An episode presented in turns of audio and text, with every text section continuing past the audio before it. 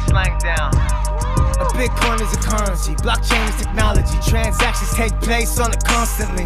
A public key is your address, private key is your access. Cash is trash, but a Bitcoin is an asset. Stacking sats is like accumulating gold. A market order sold, the hodl is to hold. A confirmation is that the transaction is back. Verification intact, mine is proof of work.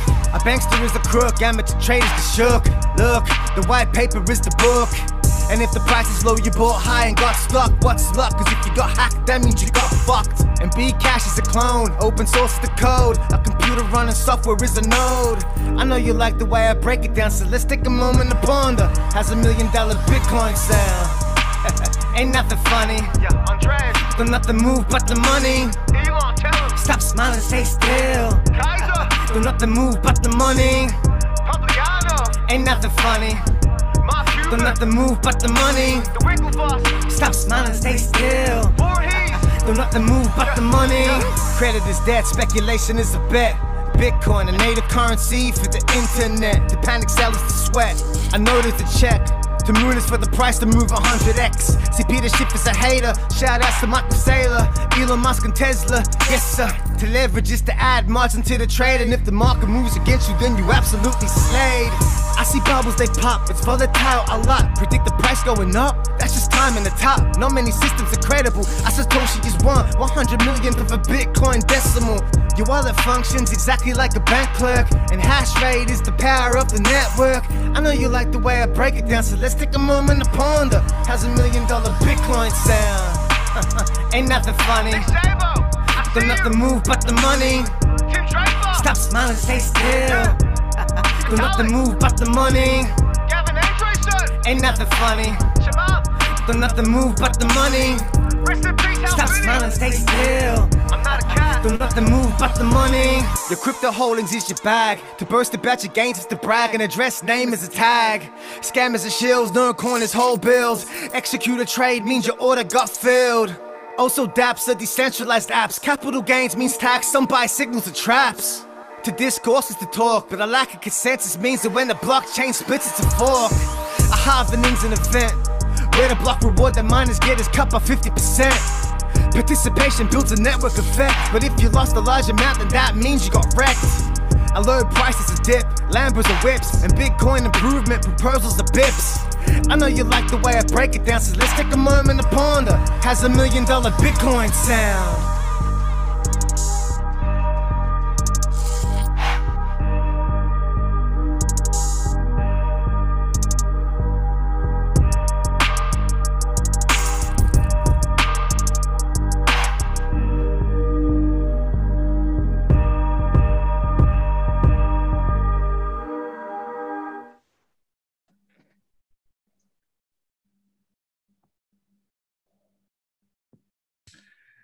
はい、というわけで、えー皆さん、ちょっといつも通り遅れてしまったんですけど、ビットコイン反省会の定例放送へようこそ。今回、エピソード65ということのようです。えーオープニングのね、曲、いつもながらですけど、結構良かったね。俺、これはなかなかかっこいい曲だったと思うんですけど、どうですか？オープニングソング。これをだから見ながら、ああー、なんか俺もラップしたいなと思って見てましたけど。前もなんか話した記憶あるけど、あの、そういうね、プロジェクトあったから、日本語でこうこういう感じのかっこいいビットコイン系のラップを作ろうみたいなね、頓挫したけど、頓挫してよかったような気もするけど、そういう話はありました。はい、日本語だとね、なんか、基本ダサくなっちゃうからね。ダサくなっちゃうからね、間違いない。うんそうそうそう。でも今のやつとかは、まあ、そんなダサくないね。うん割と、割とかっこよく作ってる。めっちゃダサいやつが他に多いんだけど、そう、やるんだったらちょっとこういうかっこいい系をね、目指してないけど、多分俺がやってるという時点でダサいという。もうダメなんだろうな、そこはっていう。はい。いや、でもちょっとプロのラッパーで、あのークリプト界隈の進出を計画している方がいたら、ぜひご連絡ください。ちょっとかっこいいやつをお願いします。かっこいいやつお願いします。はい。えーというわけでやっていきましょうか。はい。まあなんかね、今日はもう始める前から割ともう疲れていて、なぜか。疲労感がなぜか半端ないんだよね。まずいよ。うん、年だからね。もうね、なんかこう、絞り出さないとなんかこう動かないみたいな。わかるこれ。まあ、カナゴールドわかるかなどうこの数年の体のキレとしては。あそれでいくとね、いや、どんどん衰えてるんだけど、いやうんここ直近俺ちゃんと運動始めたんだよ。あ、そう。そうそうそう。えっとね、あの、プールでちゃんと泳ごうと思って。あ、プール？ああ。そうそうそうそまも毎日のように？う。まあ、2日に1回ぐらい。2日に1回ぐらいは全然全然、泳いでる。で、俺ね、泳げるようになったの。昔ね、泳げなかったんだよ。そうそう。これちょっとあるあるじゃん。あの、頭いい、頭いい系の人泳げない説みたいな。あるあるあるでしょ、そういうの。これね、俺ね、1年間スイミングスクール通ったんで、小学生の時に。確か小3ぐらいに。うんで、その結果、あの、バタ足もできるようにならなかったんだよね。あ、もう全然ダメだったんだ。もう全然ダメだったの。あの、なんか、体、完全に体がね、なんか動かないんだよ。理論的に考えて人間が泳げるはずはないみたいな。いや、かなりそれに近いガキだった。それで言ってそうだよ。あの合理的に考えると、合理的に考えると人間の人体が水泳に向いてるはずがないい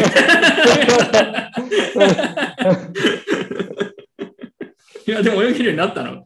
この年で、ついに。そうそうそうおすごいじゃん、それうん逆に。ね、すごいでしょ？えどうやってやった？のなんうか、やったらお泳げたみたいな？ややったら泳げたって感じ。やっ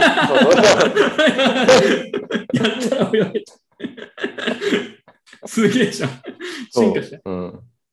まあでもなんか泳げないとか、自転車に乗れない人とかいるよね、たまに。でも、うんうんななんかきっかけがあったら別に誰でもできることだから、そうそうそうそうなんかメンタル的なあれの方が大きい気がするよね。どちらかあ、多分ね、そそんな気がしたよ。う。うんん、別に本当に泳げないわけじゃなくてっていうことだと思うけどね。うん、らしいです。生ハゲは？疲労感？僕は最近ちょっと運動を始めて、運動ってか、キックボクシングを始めて、えー超いいじゃん。どうしたの？やばい何があった？えーめっちゃいいんだけど、近くにあって、結う構ん。通い始めた？通い始めて、ボクササイズ的なやつでしょ？なんかそのがっ、つり打つ感じです。えー、マジ？いいじゃん。すげえ。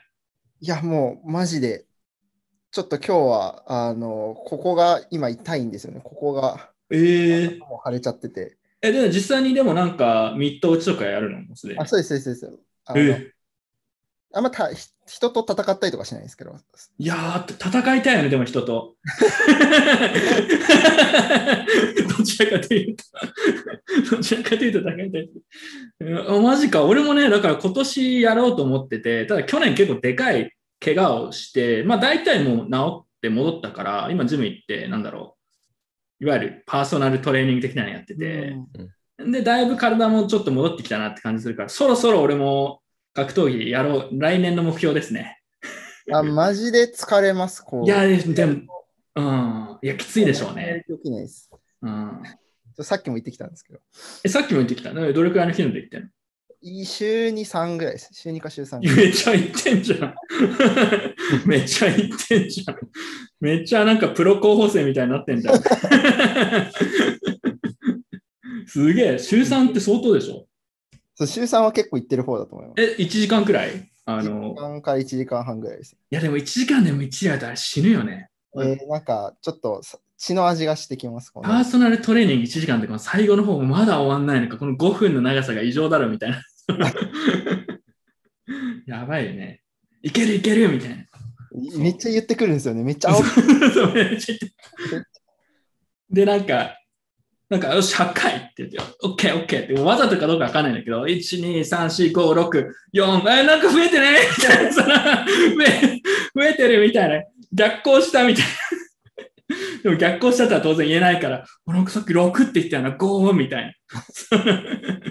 あるあるかもしれないけどね。いや、やばいね。でも全然やっぱ自分一人でやると効果が違うね。あれ。うん。なんかもう。全然違う。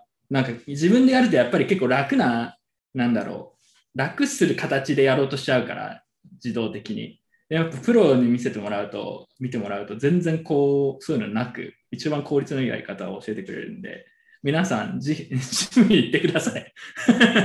おすすめです。マジで。マジで。いや、ちゃんと、あの、ちゃんと鍛えたかったら、やっぱガチのトレーナーに頼んだ方が効率は絶対いい。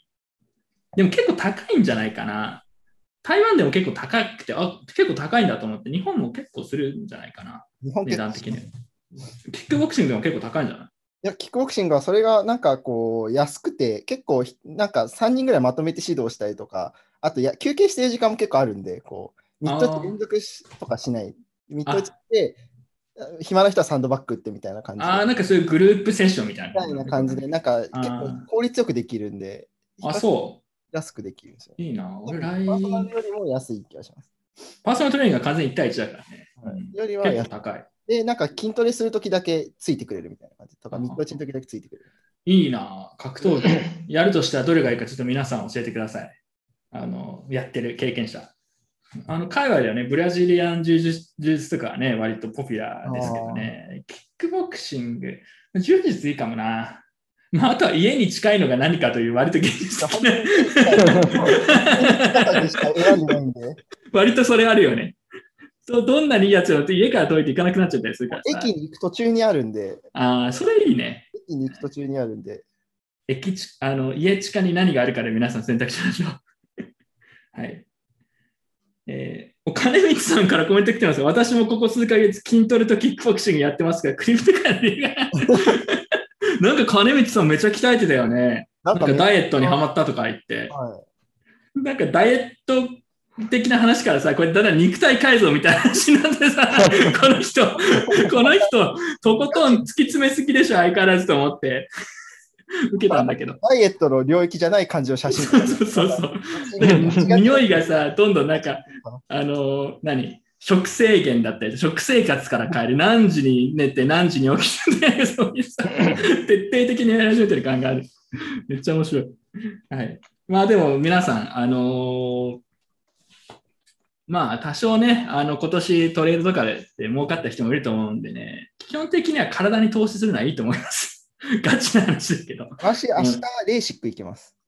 おーそれもまあ一つの投資というか、そうだね。おこの前の UCB の UCB でカバー、賞金で、ちちょうどそれぐらいか。ょうどそれくらいだよ、多分ね。すげえいいじゃん、それ。めっちゃいい。はい。まあ、というわけで、そろそろ今日はサクッといきましょうか。まあ、今日は普段にも増して、ちょっと我々の疲労度があるんでね、いつもよりこう、スルスルっといくことをこう期待しております。はいって言いながらここで10分使ったからね。オープニングトークで10分以上すでに経過している気がします。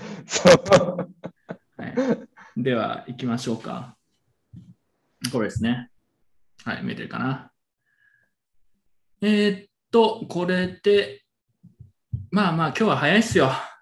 もう、あれ見えてますかね。はい。では行きましょう。11月の振り返りということでね、まあもう気づいたらもう1ヶ月経っちゃって12月だったんでやばいですよねっていうことですね。えーで、まあ今日の話は また前説がまた続くというね、キャッシュフロー重要だよねっていうね、いうことでね、例えばこの前、この前というかごく最近価格が結構一気に下がったみたいな局面ありましたけど、あのーキャッシュフローがないとね、 buy the dip できないですからね。みたいなのがあって、キャッシュフロー重要ですよ、皆さんということでね、言っておきます。もうファイヤー、まあ、ファイヤー、ファイヤー別にいいですけどね、キャッシュフローがないと、あのーインできないというね、えーやはり自分はキャッシュフロー欲しいなと思いましたね。はい、労働重要です。で漢字力がやばいというね、漢字力はね、これは結構ちょくちょく言ってるんですけど、まあやっぱり日本にいない時間が長くなればなるほど、やっぱ漢字力が低下します、皆さん。これは。あのまあ以上です。なんか最近なんかあったのみたいな話ありましたけど、別になんか日常的に困ることはそんなにないんだけど、やっぱりこう漢字が書けないとかっていうのはよくあるよね。なんなんかで書かなくちゃいけなくて。あと最近ね、だから今日ツイッターでぼやってたんだけど、あの、多いっていう漢字あの日本語の漢字あるでしょ？うん。た、たとかさ、タターのやつね。たとか、あの、すなんか他になんだ、多いよ。あ、おあれ、たと多いしかないか。なんかね、読めなかったね、たが入ってる漢字が。読めないというか、あれ、なんか自信ないなと思って。どういうこと？あの、なんか例えばさ、動物の多頭飼いみたいなのあるじゃん。複数匹飼うみたいな。多頭飼いみたいな。読めると思って。読めるか。いや、で、中国語だと、あの、あの漢字超たくさん使うんだよね。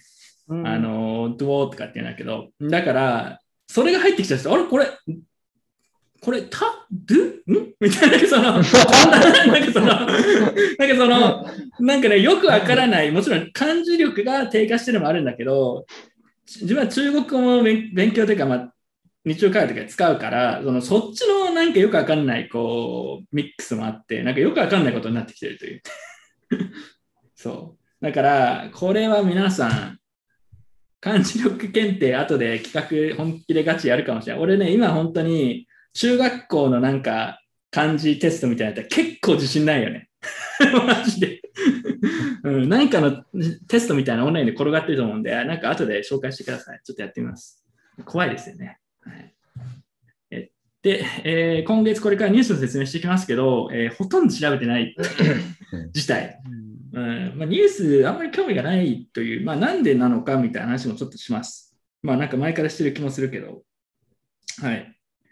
では行きましょう。いつも通りですね。はい。ニュース。えー、まあサクッといきますよ。タップルートなんか先月もちょっと話したような気もしなくはないけど、えー正式にアクティベートされたのが11月、先月でしたと。で、これはなんか前から説明してるんでもそんな説明しませんと。まあ、前から来るって言ってて、こういうやつだよねって言ってるのが入りましたよっていうことなんだけど、まあ、想定の範囲内だけど、ほとんどでも、あの、市場的な影響は当然なかったし、えーすぐにこれがアクティベートされたからすぐに何かが置き換わるわけではないんで、まあ、そんなもんだよねっていう、まあでも無事に行きましたねというくらいのニュースでしたね。はい。まあ、長期的な視点で見ると、うん、マルチシグ関連のトランスアクションとか、まあ、ライトニングのオープニングトランスアクションとかもそうなんですけど、まあ、そういうところのプライバシーが向上したりとか、フィーの軽減になって、なんか地味に重要なんですけど、まあ、あんまりこう目立つタイプのものじゃないのと、時間かかるよねっていう話ですね。これ、先月ありました。で、これがニュース的にはビットコイン関連だと結構大きかったんだけど、あんま見てなかったんだけど、まあ、エルサルバドルでビットコインシティ計画がね、爆誕しましたと。えーなんかもう、もろでビットコインシティって書いて、これ大統領説明してるっていう。ここの様子も結構受けるんだけど、エルサルバドルでね、えービットコインシティ計画が宣言されました。これどういうものかっていうと、右下に書いてあるんだけど、まあ、要は都市全部を、えーもうビットコイン、まあ、地熱発電でビットコインのマイニングも使っている地熱発電で電力供給とかもやって、えーいろんな制度的にもこうビットコイン関係の企業や、えー人たちをこう呼び寄せられるような体制を整えますと。まあ、それをやることでいろんな、まあなんだ、新しい産業が生まれたりとか、人を誘致できる、人や企業を誘致できるようにしたいっていうことだと思いますね。まあ、全部ゼロですよ。基本。インカムタックスゼロ、キャピタルゲインゼロ、プロパティタックスゼロ。あ、プロパティタックスゼロなんだ。ペイロールゼロ。もう全部、ほぼゼロと言ってもいいんじゃないですかね。あと、ゼロエミッションされ最後にさりげなく書いてる。まあこれはだから地熱のやつですね。はい。っていう発表がありました。どうですか、これ、カナゴールの生毛、行きますか、エルサルバドル。移住ワンチャン。全部ゼロですよ。これだったらドバイ行きますね。ド ドバイもドバイ条件似たような感じなの？ドドバイも同じ同じ。ドバイにはね、税金っていう概念がないんで。ああのあ、完全ゼロなんだ。ないんですよ。うん。あの石油の税金だけで賄ってるっていう世界観なんで。ああ、ドバイでも人気だね。まあ、いわゆる、あのー富裕層的なので、ドバイに引っ越しましたみたいな人結構いますよね。あと、うんエルサルバドルよりはすごいなんか近代的というか、なんかまあ、インフラも整ってそうなイメージは、イメージはなるけど、ね。そうそうそうそう。そう。エルサルバドルだって分かんないからね。でもね、俺、これ自分は移住したくはないけど、エルサルバドルにね。ただ、ドバイとエルサルバドルどっちがいいって言われたら、俺はエルサルバドルに行くと思う。キャラ的には。ああ。その、分かんないから。いや、行くなら、行くなら、好奇心としてはエルサルバドル。エルサルバドルだね。だってまだこれ、都市ないんだよ、これ。今から作るみたいな。開拓しなくちゃいけない。でも、この2つだったら、俺はエルサルバドルに行くから。この他にどうしても選択肢がなかった。楽しそうじゃんと思って。なんか何もよくわかんないから。ななんか犯罪率0%とかも書いてあったらい、や、それはないよ。それはないよ。でも、まあ、犯罪率とかも多少それは気を使うだろうね、当然ね。そうでしょう、ね。だってこのフラッグシップの都市で犯罪率めっちゃ高い、犯罪率100%みたいになってます。犯罪率100%ってどういう意味でやってみるけど、アウトレイジじゃないですか。10人全員犯罪者できない。それで平和でいいんですよ。それでめちゃくちゃ平和平和じゃない全員マフィアみたいな。全員マフィアだ。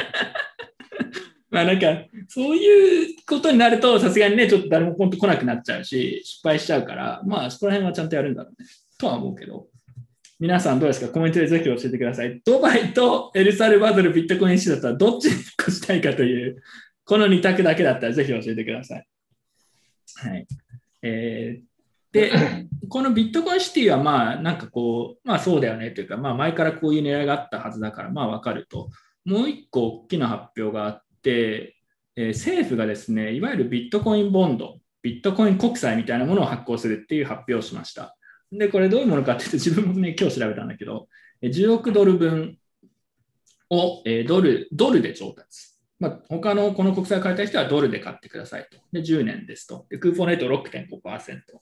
で、これ10億ドルってどれくらいというか、どっから出てきて金額なのかっていうと、くしくも IMF がですね、エルサルバドルにビットコインの法定通貨化をするんだったら、拒絶、この支援はしませんといった金額と完全一致してるって 完全一致です。要は、まあ、少なくとも外から見てると IMF から断られたものを我々が新しいタイプの国債を発行して賄おうという試みですね。はい。で、えーこのボンドはブロックストリームがやっているリキッドのサイドチェーン上のトークンとして発行されますと。で、これ10億ドル分集まったら何に使うかというと、半分はビットコインをそれで購入します。で、残りは、えー地熱発電のマイニングなどの、まあ、インフラに投資をするということで、5年経過後にビットコイン、まあ、あのクーポンレート6.5が基本なんだけど、5年後に、えービットコインの価格が今より上がっていたら、それを一部売却して、売却益を、えー手当として債権者に渡すみたいなことをやるようです。まあ、ただ価格は、ビットコイン価格が5年後にどうなっているか、まあ、わからないので、これ実際本当に売却益があるかどうかとかはちょっとわかんないので、若干そこは不透明不透明というかもうわかんないですね。リスクとしてありますと。で、これ、ぶっちゃけ誰が買うのと。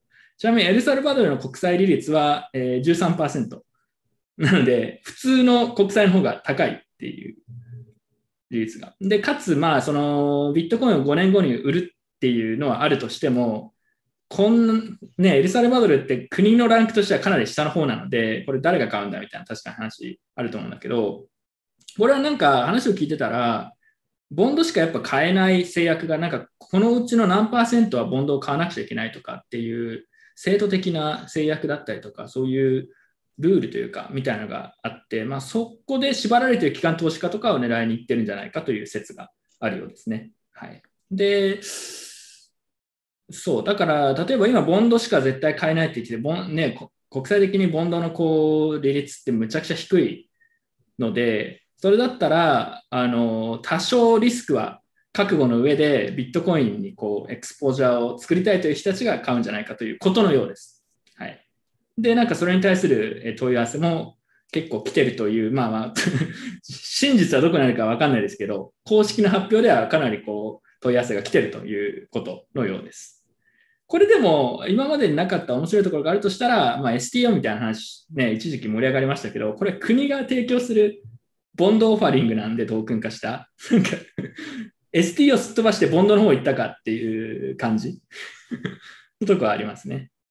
で、あとはこれがうまくいけば、で、これ面白いのが10億ドル分発行してる、発行する予定ですって感じだったんだけど、なんか彼らによると結構問い合わせが来ていて買いたいという話があるんで、これがうまくいったら、なんかどんどん発行するらしいんですよ、国債を。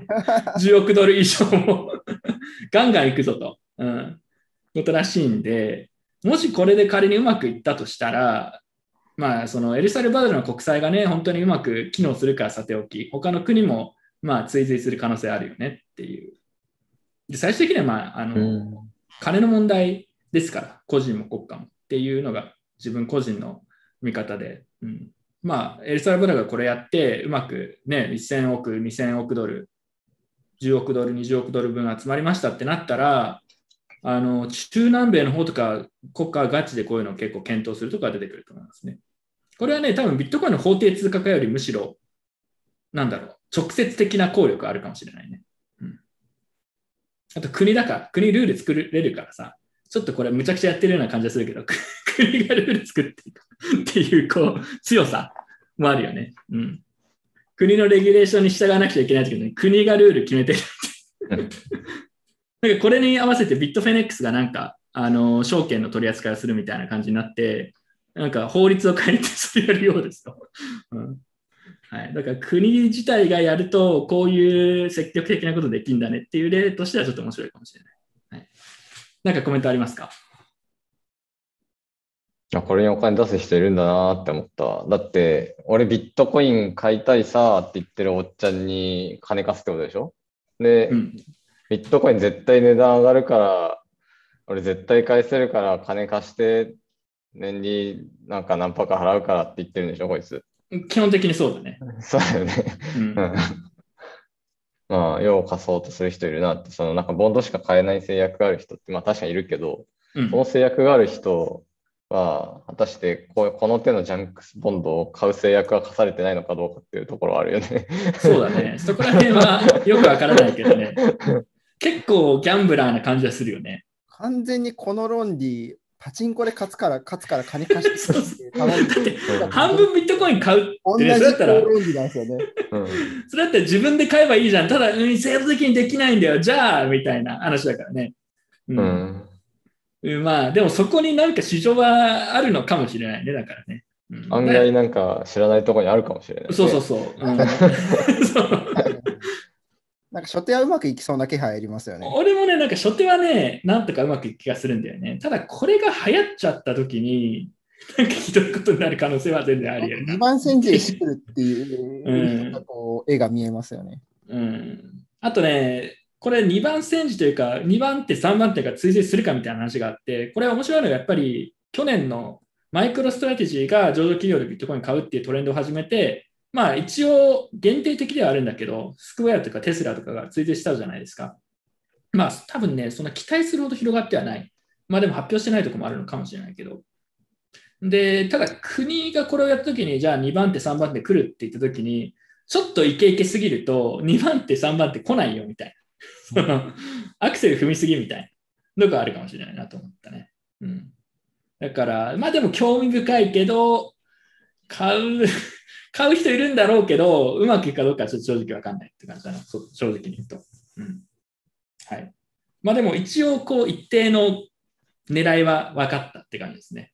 こういうことしたいんだねっていう。うん、でもこれ、I、IMF がさ、拒絶した金額とマッチングしてきてるって結構ウケるなと思って。でもこれあり得るのはさ、IMF じゃなくて、俺らビットコイン長者、あでもこれ買うのビットコイン長者じゃねえんだよな。なんか機関投資家とかなんだよ。まあでも、まあ要はそこのあのパワーを使った方が効果的だっていう、こう、ある種の挑戦ですから、それは結構ヒップホップだなって感じしますけどね。はい。次行きましょう。あこういうのがありましたと。はい。で、11月というか、まあ、12月入ってからかな、もうそうなんですけど、スマートコントラクト系のコインのやっぱり価格的な躍進が目立ちましたね、11月。アバランチが確か大暴騰して11月。で、まあその後、結構アバランチ的な人たちが調子乗ったらちょうど下がってきてるんですけど、若干ローカルトップをつけた感じはありますが、えー全体的に強い。で、あとイーサも12月のもう数日前とかかな、えー全体的に下がったんだけど、今も結構底を固えて強い、一番っていう感じで、えーまあ、調子がいいと。で、イープ1559のバーンが地味に効いてきてる感じがするよねっていうところと、全体的にスマコン L1 系が強いよね、11月しばらく。うん。で、それに対して DeFi コインがね、結構ウォッチしてるんだけど、面白いなと思って死に始めてる。なんか、ユニスワップとか見たらさ、前もっと高かった気がするんだけど、今もなんか20位台くらいまで落ちててさ、こんな落ちてんのと思って。うん。なんか、 DeFi 系のトークンは全体的に死に、死にというか、なんか超下がってきてるみたいだね。うん。で、NFT もね、流動性が死に始めてますと。全然売れないね、流動あの NFT もね。売れない。全然売れない。うん。だから、スマコン L1 系が強いっていうトレンドがあって、他は DeFi とか NFT とかはちょっともう落ち目って感じだね。少なくとも短期的には。はい。で、今月頭の下落って、なんかビットコインもすごい下がったんだけど、価格の動きはね、本当シットコインみたいな動きをしてて、まちょっと弱々しいって感じだったね。うん。で、これ結構真面目な話なんだけど、今日唯一の真面目な話かもしれないんですけど、その世間的にはね、スマートコントラクト系のコインコインがやっぱり需要されているっていうのは結構、ここしばらくのトレンドで、まあ間違いなく明白で、これは当面続くよねと。まあなんでかっていうと、NFT とか DeFi とかもそうですけど、まあ次来るとしたら、まあ何、メタバースとか DAO とか、っぱりそういうこうトレンドを作りやすい柔軟性が高いので、そういうアプリケーションを作りやすいとかっていうのもあって、まあ、世間的にはしばらくこのトレンド続くだろうし、それこそね、あのしばらく前からそういう話、まあ、遡ると結構17年くらいからあるんだけど、18年とか。まあ、イーサリアムがそろそろ時価総額でビットコインフリップするよねみたいな話が結構あって、まあ、全然正直に言うと、あり得るのは全然あり得ると思うんだよね。で、まあ、世間的にはそっちの方が、あの需要が、UT、なんだろうね、いろんなアプリケーションを使うという点で需要があるっていうのは間違いない。で、今後も続くだろう。で、それはね、前からそういう話してたし、わかるんだけど、なんか真面目な話をちょっとここですると、あの、長期的に見るとさ、例えば BSC が去年、あのイーサリアムに対してすごい盛り上がったみたいなのがあって、こっちの方がいいと、安い、早いみたいな話だったじゃん。まあで、今はソラナがちょっとそのポジションを取ってる感じなんだけど、まあ、だそれって何かを大大抵ね、大抵犠牲にしてることが多くて、分散性だったりとか、まあ何かしらでね。まあ、ただ世間的にはそんな関係ないじゃん、みたいなのがあるじゃん。その NFT ができるとか、DeFi ができるみたいなのって、世間一般的にはね、別に BSC でも、ソラナでも、まあ何でもいいじゃんと。うん、まあ要は、APY どうなのとか、そういうのが重要みたいな話になってくるから、そうそう。だから、これはね、今後だから、一般化していけばしていくほど、自分が個人的に個人としてはあまり好きじゃないのは、正しいことよりもやっぱり世間に受けられることは何かでやっぱみんな行動し始めるので、まあこのトレンドはしばらく継続すると思うし、まあそれに対して業界全体としても変化に対応しなくちゃいけないと思うんだけど、まあなんか、うん、なんかちょっと考えさせられるよねと。考えさせるというかもう答えはもう出てるんだけど自分の中で。うん。まあだからそういうトレンドが続くのと、今後なんかね、これ分散されてないじゃんとか、えこれね、言ってること意味わかんないんですけど、めな何ですかみたいな話はしても不毛だなというのがね、まあ、しばらくそうなるんだろうなっていうのは、えー、まあ、割とちゃんと真面目に考えなくちゃいけないとか、まあ、そうそうなるでしょうねっていうことですね。はい、最近だと、あとなんだろう、プロトコルとナラティブをコントロールする。まあそうだね、これ VC の話とかもそうなんだけど、割と結構簡単に何でもかんでもナラティブ作られちゃってる感じするよね。次だったらメタバースとか DAO とか。まあ、だから、それに乗っかるのはやり方として一つあるんだけど、なんか誰が何をコントロールしてるかっていうのはちょっとね、自分はすごい意識してるけど、他の人は意識してないんだろうなとは思う。うん、別にそんなどうでもいい人。うん、はい。なので、このトレンドはしばらく続くと思いますよっていうとこは、あの、一つトレンドとして言っときたいっていうのと、まあ、それに対してビットコインって、良くも悪くもこう、世間的に求められるものがビットコインの今の形で全然違かったとして、で、それに対して、じゃあビットコインにスマートコントラクトつけようかとか、えっと、なディフレーションの発行比率を変えようとかっていうのを、できないのがビットコインの魅力かつ特徴で、かつ変化に対応できないってことは弱みだと思うんだよね。だからまあビットコインに関してはもうそれをやるしかないので、他のものがいかに盛り上がろうが、まあもうどうしようもないってことだよね、ビットコインに関しては。うん。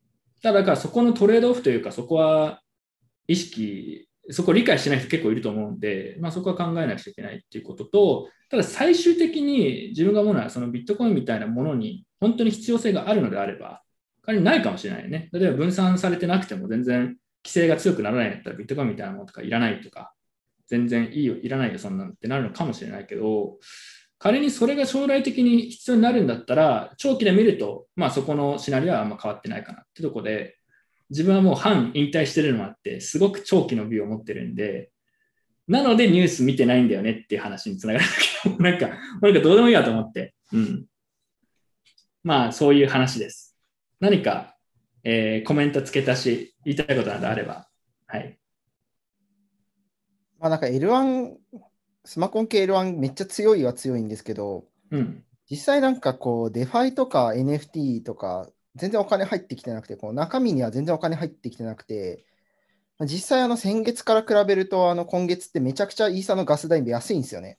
先月大体、下がったって言ってましたね。なんか。大体今半分ぐらいのこう水準で推移、ガス代推移してて、まあ、こう、なんて言ったらいいんですかね、んなんかちょっとイナゴっぽさというか、これまでもイナゴはイナゴだったんですけど、なんか DeFi とか NFT とかみんな使ってる上でのこうイナゴだったのが、単純にもうスマコン系 L1 に脳死で入ってきてるっていう感覚を受けるので、まあ、これがこうね、使われ、なんか流動性増えたりとかしない限りは、まあなんか相場 L1、スマコン系 L1 もちょっとバブル崩れてくるのかなっていう気はちょっとしてます。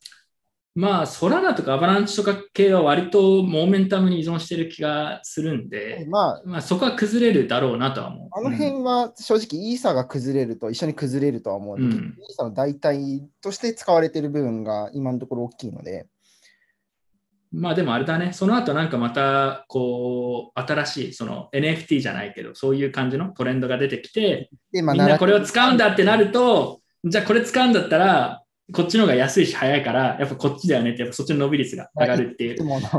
なんかそのパターンを何回も何回もやってるので、なんかそういうのにコメントはもうね、あんましたくないんだけど、なんか正時間直というか、なんか、ああ、そうって言って。うん。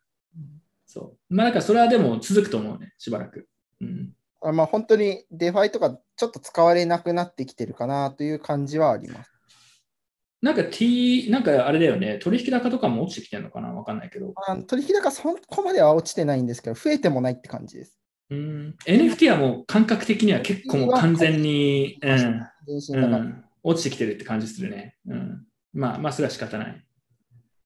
うん。まあでも、あたりはもうススタン、なんかコンスタントに使う人たちが出てきて、ちょっとこう、定着してきたかなという感じはちょっとあります。うんうんうんこうこういう場面でも落ちないし、伸びもしないぐらいの感覚なのでまなんか良くも悪くも定着したしちゃったかなという感覚はあります。 DEX とあ、か。まあ、 DeFi 系はあと、ま あ割となんか真面目な話を続けると、真面目な話をすると、SEC とかやっぱ規制の動きがどのタイミングで入ってくるか分かんないけど、ユニスワップとかやっぱ落ちてるのはやっぱそこら辺なんだろうなとも思いますけどね、そのトークン価格そう、だからまあそこは見とかなくちゃいけないと思うけど、まあそれくらいですよ。それ以上は特に、うんいつも流れですから、それ以上は野月にコメントすることは多分なんかそれそれ以外はなんか本当にね、なんか、うん、あんまコメントすることないなと思って、ほとんど何も調べてないっていう。最近はでも、ビットコインシティとかでとかでさえそんな調べてなかったから、あこんなんやるんだって。なんかその、なんか、あ、そうかと思っビットコインシティはちょっとなんか画像いいですね。て、画像がさ、画像が非常になんかこう、チンパン味があってすごくいいですよね。これ、これね、これさ、国がやることに関してちょっと安すぎる感じがいいよねこ。の大統領めっちゃ、ただのヒップホッパーみたいにしか見えないです。本当にラッパーか。大統領って誰もわかんないですから。うんわかんないね。でこれあとでも、中地でもちょっとこれこの人のネタ出てくるから逆。にかぶってんだよみたいな感じですからね。なんかその、アメリカのティーンエイジャーみたいになってる。個人的にブケレさんの格好が結構こう、ブケレはね、なんかちょっとやっちゃってるよね。うんはい。ね。まあ、こ他なんかある？まあ、なければ次行きますけど、まあ、なんかこのトレンドはしばらく続くのと、やっぱり、うん、変わってきてるね。その求められるものが何かっていうのが、参加者の層が変わってくることで、まあ、変わってきてるっていうのはすごい感じるし、まあ、それは前からね、それはあったんだけど、うん、まあだから、今後さらにそれが顕著になるっていうのと、それね、今なんかいる人たちは、なんか例えばじゃあ、イーサが上がってるから、じゃあいい、え素晴らしい、ね、素晴らしいトレンドだって思うかもしれないけど、これの行き着き先っていうのは、あの、社会ですからね。うん、だからそこは、かんあの、あまりよろしくないことがね、他全体に起こる可能性あるよね。見てる中の人見てる人には社会好きな人もたくさんいるかもしれないですよ。そうそうそう、社会みんいやでもね、マジな話、社会みんな好きなんだなって、俺は社会嫌いだからね。社会 そう。もう俺はでもこれは苦々しい目で見てるけど、まあでもこれが社会って感じ。社会です。えー、もともと年初、あ、なんかコメントが来てますね。もともと年初から DeFi コイン全般、イーサ建てってずっと落ちてる。ああ、そうなんだ。まあ、イーサがちょっと強すぎますよね。イーサい。強いね。でもさ、イーサの、こちょっとさ、き質問したいんだけど、これイーサのバーニーについてちょっと思ったことがあって、この考えについて、同意するか、もしくはなんか見落としてることが聞きたいんだけど、あのバーンされるからさ、まあ、イーサの供給量が減って価格が上がるみたいな、まあ、構図があるわけじゃん。で、確かに、まあ、あの、すごいシンプルに考えるとそうだと思うんだけど、で、ただこれってさ、イーサの保有者間の格差をさらに上げていくと思っていて、まず一つに、まあ、プルーフ・オブ・ステークみたいな感じもすでになってて、トランザクションが増えれば、まあ、バーンされて、まあ、それは等しくみんなに降るはずだけど、基本的にまあ大口の投資家はまあ楽にどんどんさらにこう価格が上がって、まあ、増えていくよねと。で、あと、手数料、ガス代が高いという状態が継続するので、基本的に、まあ、あの、あれだね、イーサの供給量が希少性が上がると、ガス代の要はトランサクションのコストが上がるみたいな話があって、いや、それ US、それはドルベースで見るから、イーサの価格とエクセキューションコストは変わらないみたいな意見もあるんだけど、いや、実際は多分かなり相関しているのと、ガス代のエクセキューションのコストが基本的にイーサ建てなんで、イーサのドル建てのコストがあったら、基本的には自分はあのコストも上がると思うんだよね。ガスの使用するガス代も、基本的には。で、もしそうだとしたら、えっと、このまま希少性が上がっていくと、イーサの価格が上がっていって、えーまあ、要は一部の人しか、そういうディファイ、ディファイ、まあそうか、まあ、ディファイとか、イールドファイメリとか、そういうのにアクセスできないってなる。まあ、もしくはアクセスできるけど、コスト負けしちゃうんでする意味がないみたいな、ちっちゃい金額は。っていうのをやっていくと、大口の人はどんどんそれやって、ガス代が高騰してっても気にしないからずっとやり続けて、で、なんか、その小口の人たちっていうのは、どんどん不利になっていくっていう状況を作らないのかなとちょっと思ってて、なんか、そう、まあそう思ったって話なんだけど、そこら辺のそういう話あんのかなってのはちょっと思ったね。で、そうすると結局小口の人たちは、もっと安い L1 系のチェーンに移行するしかないよねってなるんで、なんか意図的なのか、たまたまそうなってるのか、もしくはそうならないのかも含めてなんだけど、そう、そこはちょっと思ったね。そこどうなどう考えてんだろうっていう。なんかそういう話は結構昔からあった気がします。なんかこう、うん。あの、大口の人はガスは安いみたいな。大口の人にとってはガスは常に安くて、小口の人にとっては高いみたいな話っていうのは、まあなんか常にあった気が。まあただちょっとやっぱりちょっ、とイープ1559からかなり顕著になってきてて、こう、割とツイッターとかでも、こうトランザクション投げるやつはバカみたいなあツイートを見かけるようになってきてて、あのつまり、バーンされちゃうので、ーうん。そうそう、なんかでもバーンってだから大口からしたら別にまあいいじゃんと。別に払えるし、かつ保有分がね、あの単価が高くなってくるんだったらいいじゃんってなるんだけど、なんか意図してたのかどうか知らないけど、そういう効力、なんかどんどんそっちに持ってきたいっていう力もあるんじゃないかなと思って、うん、まあでも今ガス代下がってきてるんだよね。まあ、最終的にはどれくらいトランサクションの需要があるかってことだと思うんだけど、なんかそれはちょっとふと思ったね。ああ、なんかこれ格差さらに広がるんじゃないかなっていう。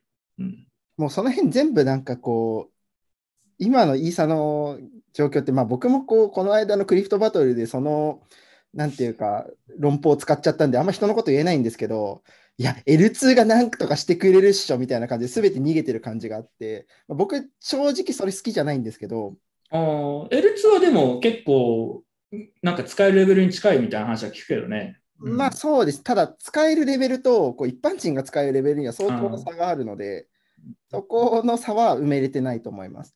ただ、なんかそれで言うと、あやっぱなんかこう、もう、こう富裕層向けのチェーンになってきたっていう自覚はイーサリアム側にもあるみたいで、あの、あの、イーサリアムの GK ロールアップってあると思うんですけど、GK ロールアップっていうのはちょっと細かい話なんですけど、あのガスの中で、コストの中で一番こうトランザクション投げるときに大量のデータを投げるんですけど、大量のデータを投げるコストが一番高いんですよ。うんコールデータっていうんですけど、大きいデータを投げるんで、その大量のデータの、えーっと料金を4分の1に下げるみたいな提案をビタリクがしてて、これはもう、なんか完全にある意味幸福宣言というか、もう L1 でもうトランザクション投げな、頼むからもう L1 でトランザクション投げないで、L2 にみんな移ってみたいな、こう、魂の叫びみたいなのに、ちょっと個人さ下げるっていうのはどういうこと？それそれを単純にプロトコル？がうん今って、えーっと、まあ、1バイトいくらみたいな感じでガス代はいはいそれを4分の1。つまりそれをカウントを変えるってことね。うん。大きいデータ投げてもはい。はい大丈夫っていうことになると、まあ、実質こう GK ロールアップのガス代がはいはいはい。4分の1近くまで下がってくれるはいはいはい。という話なんですけど、こうやって裏返すと、もう L1 ではもうあのトランザクション投げないでもう L1 でと直接トランザクション投げるのはこう富裕層向けのムーブだからこう貧乏人はやらんでくれみたいなこういう話になってくるので、まあ、つもう東さんの言ってることっていうのはもうイーサリアム側ももう分かってきているかなで、でもさ、これ戦略的には面白いんだよねと思ってて例えばその変化に対応するみたいなこと書いてあるんだけどさ、要はあの目標がさ、ビットコインの時価総額をフリップするのが目標だとしたら、企業的な戦略としてのありだと思うんだよね。要はもう短期でもひたすらに供給量を減らしてガンガンやって、で、そうするとやっぱコストが高くなったり、L1 もほとんど使えないじゃんってなるんで、じゃあどっかのタイミングでインフレさせようと。で今は高すぎだよねって言って、じゃあ今から、あのー供給量増やそうとか、そういう議論、自分ね、全然出る可能性あると思うんだよね。うん、だから、それをさ、やり始めると、さっきの話だけど、社会にさ、近づいてくるから、俺はどうなのって思うんだよ。単純にね。うん、俺は、俺は別にイーサリアンではないから、あんまり好きじゃないかったら使わなきゃいいって話なんだけど、そうそうそう。だけどみんな多分社会がね、こう入ってきてるんで、みんなでもそういうのを思考してるんだろうなっていうのを感じるよねって話。で、そのゲームやり始めると、ソラナでも何でもガンガンもっと柔軟にできるから、うん、結構不毛な戦いになる可能性あるよねと思って。うんはい、まあでも分散なんてね、必要な時までいらないからね、その10年後くらいかもしれないからね、必要になるの。そこは難しいよ、うんはい。というちょっと真面目な話。金頃なんかある？最後。いや、なんか、なんでこんな真面目に話してんだろういや、これはね、最後だよ。俺がこれを言うのは最後だから真面目な話。うん、最後です。うんもう、俺だってもう来年からもうかなり、あのー引退度増えるから、さらに。もうこれ最後ですっていうことで、これだけは言っておこうと思って。はい。ちょっと考えとき、考えておいてください。遺書みたいなもんですね。そうそうそう。これをあと3年後とか5年後くらいみたいな、こんなこと言ってましたねっていう話です。はい。というね、えー以上です。で、まあ、この話も社会の話にちょっと近いですね。社会の話、社会に就職されてるんですよ、最近。これはもうサクッと言っちゃいましょうん、ジャックのツイッターがね、C、CEO、まあ、有名ですけど、えーまあ、引退と。今、引退なのか辞めたのか分かんないですけど、で、まあスクエアの方に、えーブロック、スクエアをブロックに改名して、なんか割とそっちに完全にゴリゴリやるっていうことのようですね。まあ、ジャックはちょっと前からね、あのビットコイン関連のことをやりたいと、もうこれが一番重要だって言ってたんで、それ自体は驚きじゃないんですけど、まあ、でもやっぱりツイッター降りたっていうのは結構影響もあると思うし、まあなんか押し込まれたのかなとか思うところがあるよね。ツイッターでちょっと前からやっぱりこう、あのーなんだっけ、えーまあ検閲の問題言われてて、ジャックが割と板挟みになってた感はある。彼個人としては多分そういうの好きじゃないんだけど、社会からの要請はさ、なんかこういう風雪のルフみたいなのはどうするんだみたいな話があって、割とそこら辺のなんかやつあったんだろうなとは思うけどね。で、新しい仕様が入ってきたら結構なんかガンガンすでに検閲始めてるっていう噂ですから。はい、これすごいよね。我が社は言論の自由に縛られないっていう表現はね、なかなか出てこないな。言論の自由に縛られないってかっこいいな。なかなかしびれたこと言うね。言論の自由に我々はそんなもの、そんな甘ったるいものに我々は縛られないと。まあ、でもツイッターも一応会社ですからね。別に彼らが何やろうがね、あの、あんまり、本当は全然なんか問題ないはずで、新しい社長が新しい、こう、あの方針を打ってきてると。で、結構、すでに閉鎖されちゃったアカウントがあるみたいで、となんか政治家の資産の保有、資産金額をトラックするポートフォリオトラックなんとかみたいなアカウントとかが凍結されたみたいなの見ましたね。うん。なんかそういうこう、ちょっと政治的な、なんかニュートラルなポジションっていうのは多分ツイッターどんどん減っていく可能性ありますね。多分あとビットコインに関する、えー、陰謀も減る可能性あるなと思いますね、普通に。だからちょっとそれは個人的には残念だなと思いますけどね。せっかくライトニングやるって言ってなんかやらない可能性全然あり得るなって感じします。はい。まあでもブロック、スクエアをさ、ブロックにしてすごいよね、これでもなんか、なんか、ガチでやる感すごいなと思って。その次の日あたりにタップルート対応しましたってしれっと発表してるの結構ガチ感あっていいなと思います。うん。でも、スクエアってもともとさ、普通に結構でかいペイメント系のフィンテック会社でしょ？それサクッと捨てるみたいなさ。今、ビットコインの売上高多分10%とか20%ぐらいのこう、うあれで、もう利益率もそんな高くないはずなんで。と思う。うん。まあ、キャッシュアップは結構うまくいってるみたいだけど、全体で見るとまだそんな大したことじゃないはずなんで、全然そんなに。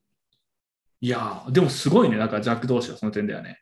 まあ、うまくいくかどうかはまあこれからですけど、なんかやっちゃうんだと思って。思いますね。うんなん。か、まあ、次でか出てくるかもしれないですけど、あのフェ Facebook のメタよりか面白いなと思います。あ、でも Facebook のメタもさ、Facebook ってあれだけやっぱ知名度とブランドあるのに変えるのも結構面白いなと思ったし。かなかすごいですよね。うん、やっぱそこの思いっきりがやっぱすごいなってとこありますね。あの、Facebook とかマーク・ザッカーバーグあんま好きではないにしても、そこはすごいなと思いますね。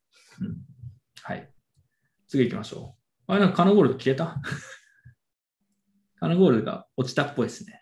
まあいいや。まあ、すぐ戻ってくる。すぐ戻ってくるでしょう。というわけで、えーニュースはね、ちょっと一部真面目な話したので、サクサクいきましょう。今月の日本、ジャパンですね、日本メタバース協会が発発足されたということでおめでとうございます。おめでとうございます。これ、俺全然詳細知らないんだけど、なんか、ふざけんなみたいなのは見ました。まあ、まあ、なんかこう、結構もともとあれなんですよねあの。日本のゲーマーの人たちって、クリプトめっちゃ嫌いなんで、まあ、ゲーマー、世界的にゲーマーにクリプト好かれない。うんゲーマーはなんかクリプトめっちゃ好きになるか、めっちゃ嫌いになるかのどっちかなんで、あの、なんか VR 系の人からソース感を食らってるっていう感じなのと、あとまあ完全にこう、協会ビジネスをやるための協会っていう感じがもう完全に出ちゃってるんで、そうね、はいちょっと待ってね。カナゴールドが戻ってくるかちょっと確認する。うん。まあでもこれ、まあなんかやりやりがちでね、よくあるやつだよね。そうですね。うん。もうなんか中の人たちも協会ビジネスで味を占めてる系の人っぽいんで、そうそううん、まあ、っていうことです。いつものジャパンっていうことです。いつものジャパンなんで特にコメントすることはないんですけど、別にミメタバース協協会がダメとかじゃなくて、基本的にこういう協会全体があんまり個人的には興味ないので、あの、ここに限らずね。まあ、入ってる人を見るのが好きっていうぐらいで。大人ムーブって感じですね。これを叩いてる人をなんかツイッターで見てニヤニヤするのが好き。うん、なみみんななんか、みんななんかね、くだらない叩き合いしてんなと思ってニヤニヤして見てただけです。あ、はい入り直すみたいです。まあ、メタバース流行ってますね。はい。あとは FTX で日本人排斥の動きが始まったということで、結局なんかね、あのー戻ったみたいです。戻ったというか、なんか、うっかりみたいな話だったのかな？よくわかんないけど。そういう感じです。で、戻ったんですけど、まあでもこれから厳しくなる方向性っていうのはまあ間違いないんで、まあ、今回はたまたまミスってそうなっちゃっただけかもしれないですけど、あ準備ね。準備してるってことだし、将来的にはありますよね。うん。ビットフライヤーうん。はい。それはだから覚悟しましょうと。モッチーも切れてましたけど、FTX に。いや、いやだから、あり得るでしょうと思って。モッチーしかもマジックスを受けたのが、なんか、FTX でこれがあって、う出せなくなったみたいな焦って、で、焦って出そうとしたら間違えてなんか大量にポジションをショートして出しちゃって、で、なんかその、で、ふざけんなみたいな感じになって、でもその時たまたま価格がすごい落ちてた時で、あの、間違えてショートした結果7万円儲かりましたって言ってた。天才トレーダーじゃんとか言って。操作ミスで。はいせめてそれが良かったけど、みたいな。はい、あと、ビットフライヤーが、えービットコイン建てのキャッシュバックがもらえるクレジットカードみたいなの出しましたね。これ海外で結構ね、流行ってて、あの、人気があるスキームなんですけど、クレジットカードを普通に使うと、マイルとかの代わりにビットコインがキャッシュバックでもらえるみたいな。まあ1%とか2%とかっていうやつですね。で、結構自分これ、あ、カナゴール持ってきた。ちょっと待ってね。結構自分これ、あの、前からアメリカとかでね、流行ってて、日本でもやったら絶対流行ると思ってたんで、やらやってほしいなと思ってたんだけど、まあ、正式にフライヤー、ビットフライヤーありましたってことで、個人的には応援してますね。あ、ちょっと待ってね。カナゴールド入れます。はい。えー、カナゴールドを入れる。あまあ、これ、絶対俺たち審査通んないんですよね。この審査会社は結構、なんか見たところによって、ネットで見た情報によると厳しいところらしくて、あ何銀行？なんか銀行でしょ？どっか銀の。行ではないです。あの、その審査専門の会社みたいなところがあって、うん。あのそこが審査、あの信用審査して、えー許可出すっていう形式らしいんですけど、なかまあなか、通んないよね。なかなかこう厳しい。まあなんかやっぱり銀行がやってるし審査の方が通るんじゃないですかね。僕もよくわかんないですけど、その辺。まあ、だだからこれ結局新しい、その銀行で新しく銀行口座作って、そこで、そこから引き落とししなくちゃいけないっていうことらしいんで、まあ、個人的にはね、その、ちょっと待ってね、カナゴールド今復旧させるから。あまあ個人的には、あの、ビットフライで全部引きだ引き落としまで含めてやってくれれば、なんかすごい、すごいなんかそっちの方がいいなと思うけどね。うん、まあでもそれは難しいんでしょう、いろいろ制約もあって。カナゴールド戻ってきました。なんかネットが落ちてた。メタバース協会について話してました。だいぶ前です。なんか、今、ビットフライヤークレカの話をしてました。我々審査通らないって話です。なんかね、いや、生ハゲ通るでしょ？生ハゲ通らないの？だって、えー。何、何でチェックするんだろう？あの、定食があるかみたいな。定食、定食ないんで、いや、でも一応、ほら、え、ないの？今、どういう個人事業主っていう扱いなのかな？とかですね、みたいな形式じゃないですかね。なるとしたら。え限度額50万ぐらいだったらワンチャンいける。あ、50万円全然ありますね。えでも、あれってなんか、それこそ学歴とかさ、そういうの見るんじゃない？大丈夫です？え、でも僕、なんか、あれでしたよ。なんか、あの、大学生の時の方が、クレカ通りましたよ。今通らないの？これね今通らないの？今、結構やばいっす。今通らない、なんかそういう事例があったの？あ、ら1個、一個通んなかったです。ちょっと限度額、初期のなんか希望額みたいなやつ、ちょっと高めに設定しちゃったせいもあるとは思うんですけど、ちょっと通んなくて、で、昔から大学時代に作った、こう、アマゾンカードの方は、全然限度額上げられたんで、大学時代の方がやっぱ強い大学生の時の社会的信用の方が高かった。気がしますね。えこれあるあるだよ。だいぶ低い気がします。なんか、個人事業主ペケつけて、あの、今の、ね、なんか、個人事業主にもらってる収入額、正直に記入したら普通に落とされました。え UCB 優勝って書いててください。何ですかこれみたいな話。歴史と伝統のある戦いです。UCB2021 優勝って書いて、な、何ですかこれみたいなこれですって言って、見せて、落とされるっていう。うん、はい。まあでも、まあでも、アイデアとしては結構ね、なんか人気みたいで、枠も当初より増やしたって言ってましたね。はい。というわけで行きましょう。次。はい、ゴックス。ゴックスなんか Badger DAO がありましたね、でかいやつで。なんかこれ崩れちゃってるけど、うん。ちょっとかな、えー、かなごでね、生ハゲかな？解説お願いします。まあ、なんか BTC をなんか DeFi で、 DeFi、まあ、もう今はもう DeFi 中心で運用するっていうの、いうなんか DAO みたいなやつの、バッチャー DAO ってやつがあって、それがあの 2100BTC ゴックスしましたと。まあ、大体130億円とか140億円ぐらいのレンジなんですけど、うん。でこれで、まあ、これだけだったら別にいいんですけど、まあ、問題が2つあって、1つ目は、これなんか、プロトコルに直接攻撃したんじゃなくて、プロトコルのフロントエンドになんかフィッシングみたいなやつ仕込んで、それに引っかかっ、それでやられたみたいな感じで、こうプロトコル自体の攻撃じゃないんで、あのワンチャンこう、たまにある DeFi 保険みたいなやつをかけてたりするプロトコル結構あるんですけど、ワンチャン DeFi 保険にこうかからない。プロトコル自体の問題じゃなくて、フロントエンド側でなんか仕込まれたバグみたいな感じらしいんで、まあ、フロントエンドのバグで死ぬプロトコルもやばい気がするんで、なんかもうこれプロトコルのバグだろって感じが個人的な感想なんですけど、まあなんかそういう懸念もあったりとか、あとはこうレンディングのセルシウスっていうところがあると思うんですけど、それも、えーっと、い一説によると60億円ぐらいゴックスしたっていう、こう、このあ見見ました、見ました。で運用してて、まあ、ゴックスしたって。で、ゴックス額はまあ、なんかあんま言ってないっぽいんですけど、こう、これ絶対セルシウスだろっていうアカウントがあってですね、このアカウントを見る感じ、900BTC ぐらいゴックスしてるっていう、あの話でした。で、まあ、セルシウスは今月、せ今月先月なんかこう CFO の人がイスラエル逮捕されたりとか、見た見たこの会社やべえんじゃないかやばっていうね。ところがある会社でもあります。やばい、やばいレンディング会社がやばい DeFi にぶっ込んで 900BTC やられたって。れ受けるのが、これ、あるあるすぎて Badger DAO って4割 Badger DAO っていうのが結構面白いんですよね。いやー、大学の4割が1人の Badger だよ。やられてるっていうのが結構受ける、受けるポイン俺が Badger 君 DeFi として注目してた Badger DAO がついに死んでしまった。トでしょ。えでもなんか何かでツイートで見てさ、 Badger DAO はなんか結構、あのー実績実績というかなんか信頼の高い DeFi だったのに、ここもやられるのかみたいな。信頼高いのここみたいな。高くないと思う。だって、名前が Badger だもうんん。 Badger って名前してて、信頼高いわけないじゃないですか。個人的にはちょっとやっぱ嫌いになりきれないプロジェクトだったんで、名前的に。名前がね、名前的にちょっと残念な結末になってた。まあ、結末になってたというか、多分まだ生きてるんだろうけど。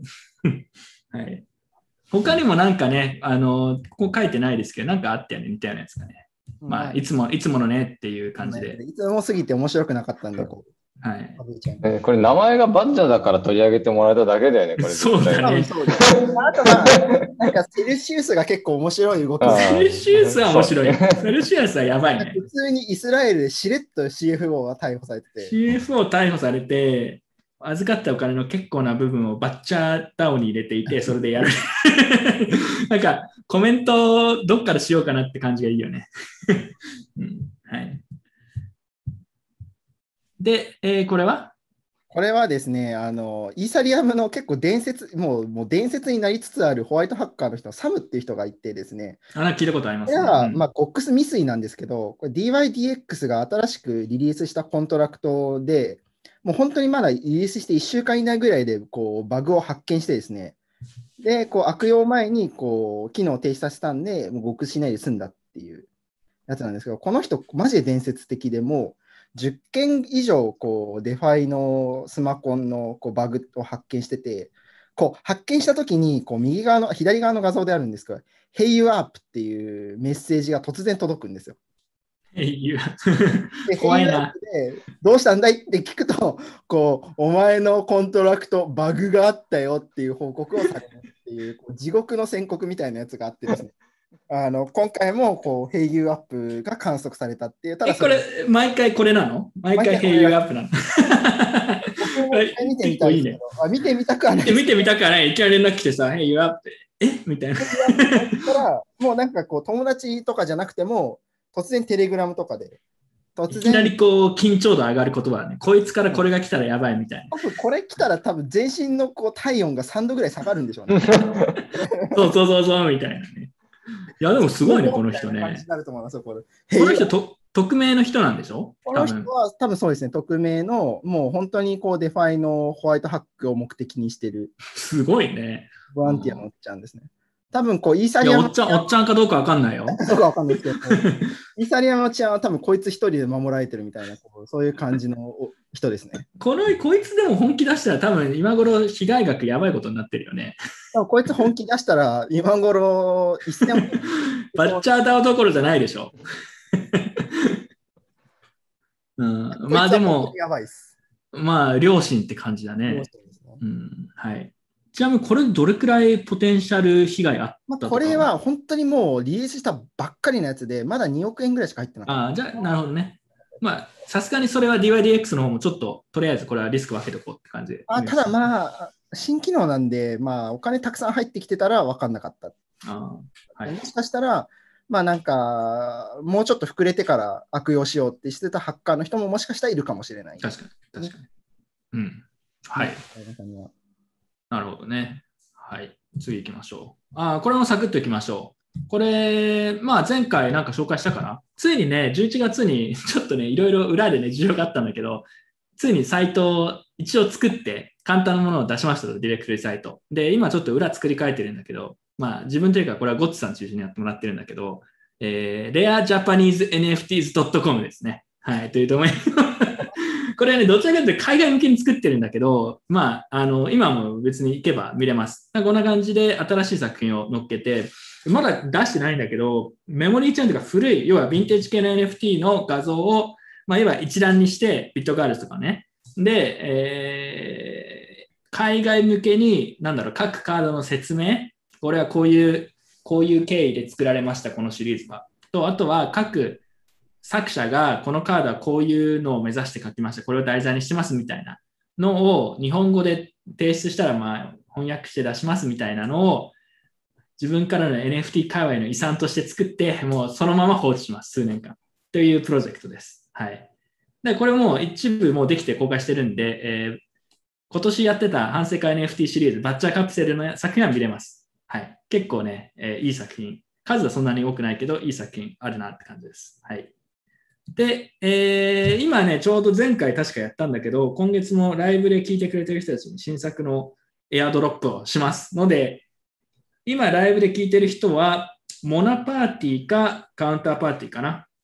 の、えーアドレスをチャットで貼っといてください。で、それをゴッツさんが見て、えー 配っていくんで、はい。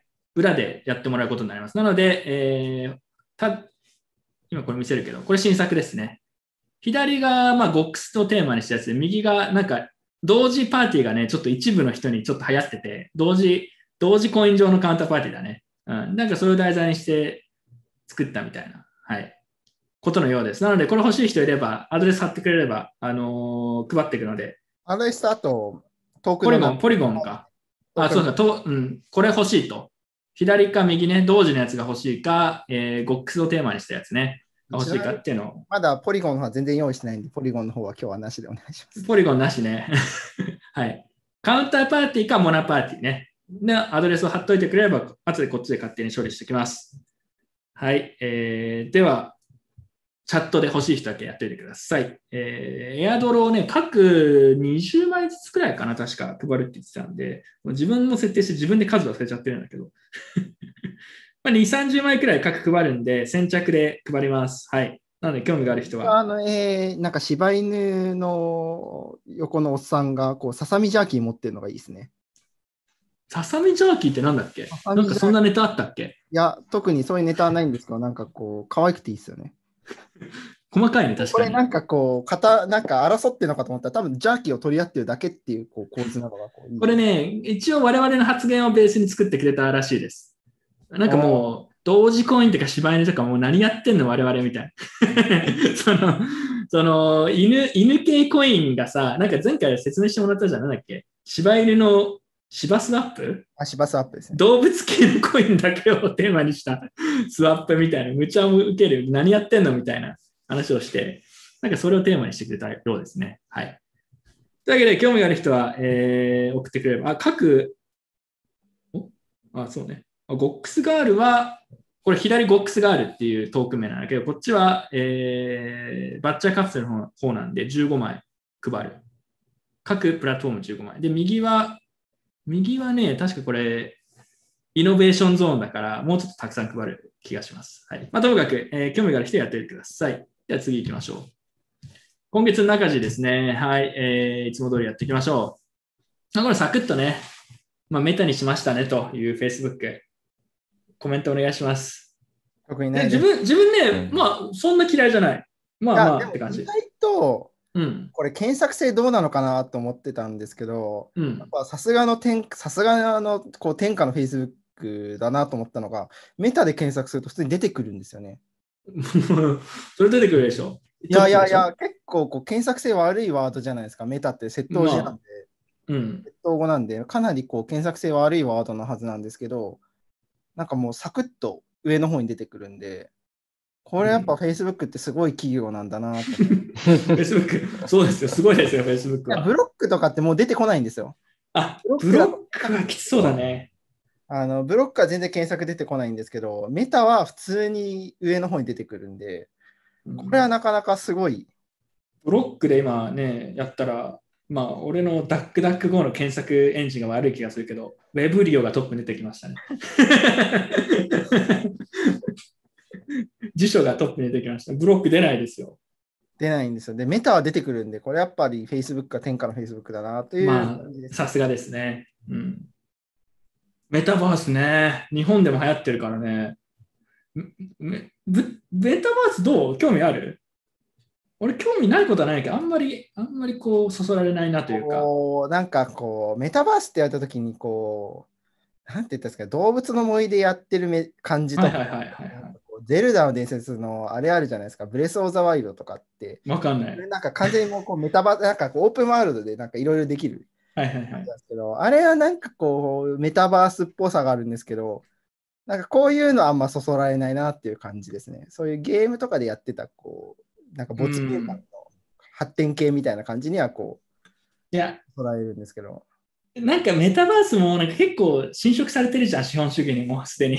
なんか、なんか侵食される前のこう没、単純なこう没入感の延長線上にある感じのメタバースは結構好きです。確かに確かに。なんかね、多分もう、でもそれはもう見れないのかなとかちょっと思っちゃったりして。あの僕のイメージするメタバースはやっぱこうゲームのこうハマる感覚の先にある感じですよね。はいはいはい。あのまあ感メタバースといえばね、メタではないんだけど、それこそ昔のビットコインコミュニティとかメタバース近かったですよ。ミートアップに行くとジミーさんがいて、なんか新しいことが起きましたね。その、なんかなんだろう、なんかロールプレイングゲーム的なのみたいな。牧歌的な。ねあの六本木のビートコインミートアップに行くとジミーさんがなんかワインを飲んでて、うん、なんとかですねって メタバース感。もう何年も前からメタバースにいたんだね。そうそうそう。俺はそれがなんかメタバースに近い気がしてきたな。どっちかメタバースのイデアみたいな感じで。となんか、なんかそのなぜか六本木のピンクカートが有名なんだけど、15、6年とかかな、なぜか主催者、当時主催者だったケンさんが、あのダンサー、エキゾチックダンサーなぜか呼び出して、なぜかそのエキゾチックダンサーに対して、なんかその、プラカードみたいな、そこに QR コード貼ってて、ビットコインの、なんかここに送ってくださいみたいな。それに送るみたいな。これメタバースでしょみたいな。そういう感じでしたね。しかもその、それで送ったビットコインなんかゴックスしたとかって言ってて、なんか取り出されてこれ、前から古いウォレットのアドレスの QR コード、そのまま固定のやつだからさ、そのまま貼ってて、送ってもらったんだけど取れないみたいな。その方がなんかちょっと非日常感感じますけどね。はい。まあでもメタバース、クリプト、あのね、なんかメタバース協会もそうなんだけど、変なこのクリプトみたいなのを入れないでくれみたいな結構意見があったみたいだね、メタバース側から好きな人たち。それはね、すごいよくわかる。うん、なんかし、でも侵食していくんだろうなってちょっと思うんだけど。うん。はい。ということですね。次行きましょう。これはちょっと小ネタなんだけど、ちょっと面白かったから貼ってます。これなんか誰かが、あのー国のお金をラップトップでお前トレードしてるのかってフォン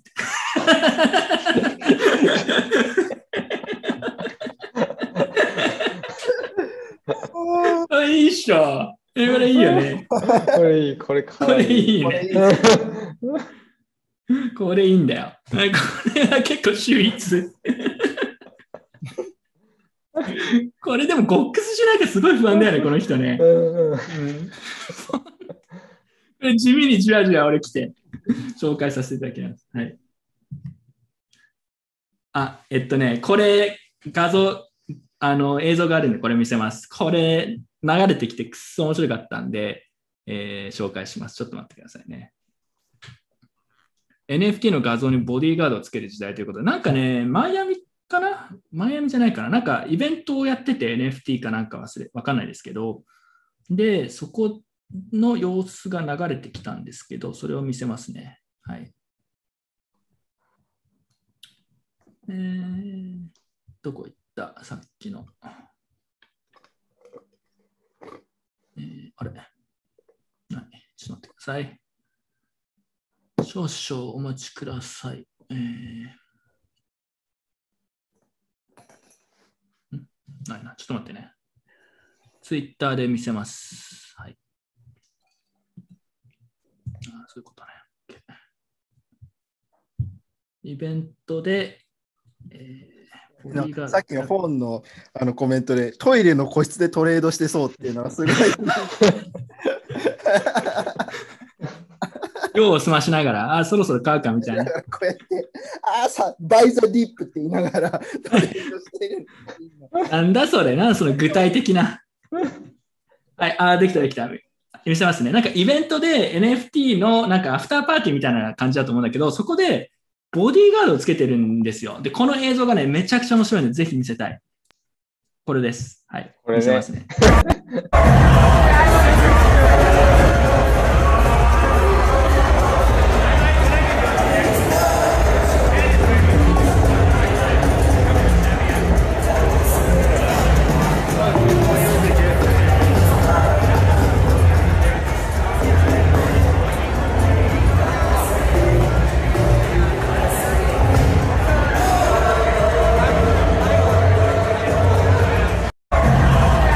これいいっしょ。ボディーガードじゃなくて、多分そこの隣のハンバーガーショップでハンバーガー食ってたおっちゃんをそのまま連れてきたみたいな。いや、でもさ、あの スクリーンにさ、iPad みたいなのにさ、あの岩のやつ出してさ、それボディーガードに回す。いや、これ超い、超ウケると思って。うん。いやー、なんかしかもこんな感じになってさ、それが 触らせないみたいな。はい。まあ、こういう世界、ここれ、これぞメタバー、これがメタバースな感じがします。結構受けた、これ。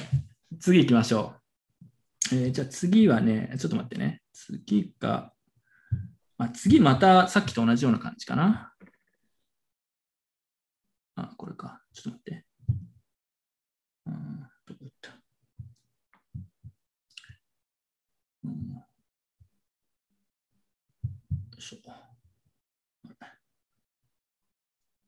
あ、これか。はい。次が、え絶ー、あ対、次もね、次も、あの、同じツイッター系で紹介するやつなんで、次も見せますね。次がですね、今日自分がメインで話したかったことなんですよ、実は。今日のメイントピックです、次。ぜひ、これだけはね、皆さんにどうしても見てほしい。あの、前回、あれじゃん、なんか、アクシーシスターズって 紹介してたじゃん。覚えてる？絶対に許せないやつですね。うん自分がね、絶対に許せないって言ったやつですね。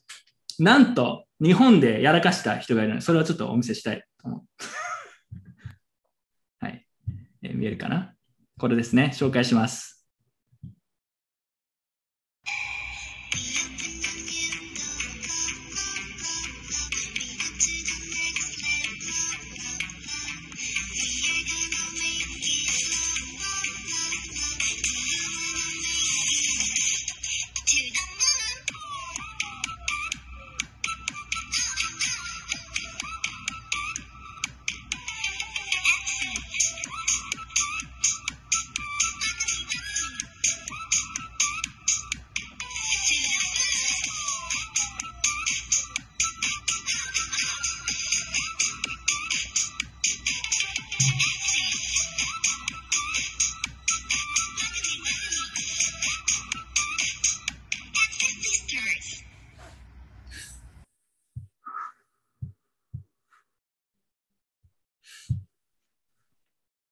という感じでございます。ちょっとコメントをお願いします、まず。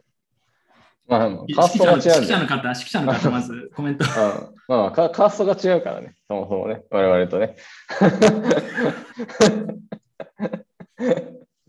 なんかこう、高校の時とか、うん自分、なんか、あ僕、卓球部だったんですけど、まあ、基本暗いじゃないですか。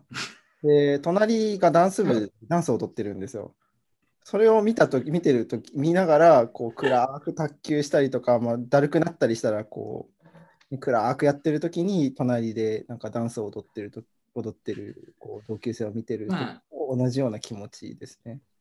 まあ、なんでしょうね、そのコメントをする、コメントしようとしてる時点で、まあ、我々は負けたんだということなんですけど、何を言っても。視聴者さん的にさっきまでの画面と男3人がこうやって出てる画面の差が差がやばいですもん。いや、あのね、和組、あとね、和組？和組ってさ、よく最近言う言うことの一つ知ってる？和組。番組親親子な、親親子なメイクっててさ、ね、まあ、我々、まあ大丈夫だと。うん、みんな、みんなハッピーになれる的なね、親子なメイクって言ってね、まあ。まあ、まあ、まあ、そうかということでですね、応援してます。個人的にあの途中ずっと見切れてるあの迂回亭の豆腐の旗が結構好きなんですよね。でもさ、でもあれ普通に楽しそうだよね。楽しそうというか、なんかよく作ってんなって感じするよね。うん。はい、気合入ってるよね。気合入ってる。うん しかも結構あれ、視聴数あったと思うよ、確か。負けてる8万回ですから。8万回かなんかあるでしょ？うん、うん、まあちょっと出現しそうなんで、これ以上は僕は何も言わないですけど、ただ、まあ、まあ。許せるか許せないか言ったらどっちですか？あ、ゆるあ二択？許せるか許せないか、はい。ゆる、ゆる、ちょっと待って、許すってどういうこと？なんかその OK いやみたいな。気持ち的にもう定義とか置いといてこう気いや、持ちそんなまあ許す、許す、許さない、そんな上から目線ないですよ。ないないですか？まあでも、強いて言うのは許せないですよね。ありかなしかでディベート大会やったら俺はなし側につくよね。えなんか前回のこうクリフトの出場者、あのー稲見さん以外全員許せない側につきそうなこう人たちだったんで、あんまり意味がない。いや、稲見さんディスってるんですか？稲見さんノリいディスってないの。どっちかというと褒めてるんだ。褒めてます。ディスってます、どちらかっていうと。はい、いやー、まあでも、まあまあ楽しむのはいいですけどね。まあ、まあまあ、うん。We're not gonna make it ではないですよ。そろそろサファリングが始まるんで、皆さん。それだけは言っておきたい。ラグミですよ、ラグミ。これからの時代は。マグミ、マグミってその、行くで、行くでやるでリップル買い増しやですよ、これ、要は。そうそうそうそう。2021年版の。ううんん。ワはい、ホープやばグミとゲーム本当に嫌いなんですよね。まあまあまあまあ、はい。そうですね。皆さん、メイキットするといいですねっていうことで次行きましょう。はい。行きましょこれはでもこれにコメントすることで何言っても損しかないからな。もうダメですね。どうい、何を言ってもなんか評価が下がりますね、社会から。はい。では次行きましょう。いやー次ね。はい。あーじゃあ資料。資料に戻ります。ちょっと待ってください。えーっと。う。ざっちいな。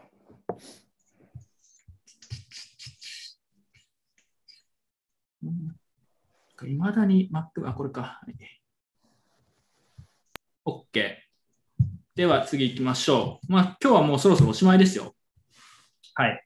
金融庁資料になぜかアイアンが登場ということでね。これ、これあんまり知らないけど、これ何？いや、なんか、金融庁の、なんかこう、めっちゃ真面目な資料の中に、ステーブルコインの例として、なぜか、このアイアン、アイアンが登場してきたっていう話で、まあ、普通だったら、こう、ね、せめてアンプル。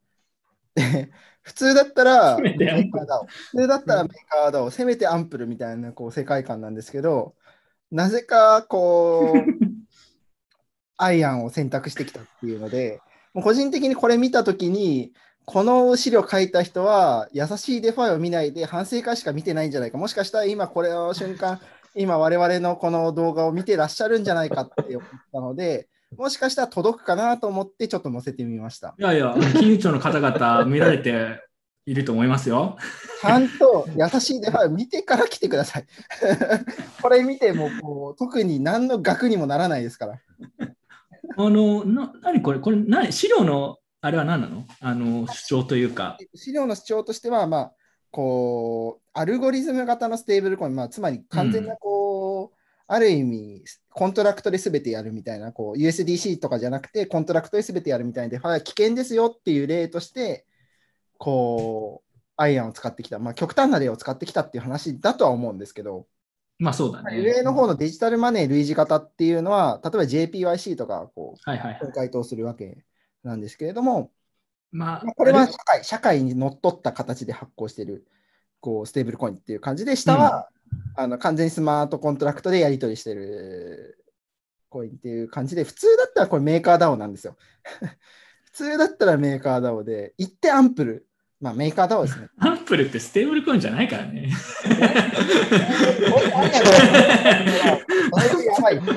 逆に、俺、金融庁の資料でアンプルというステーブルコインがあってそれで笑うんだけど、どちらかというと。アンプルよりだいぶこう、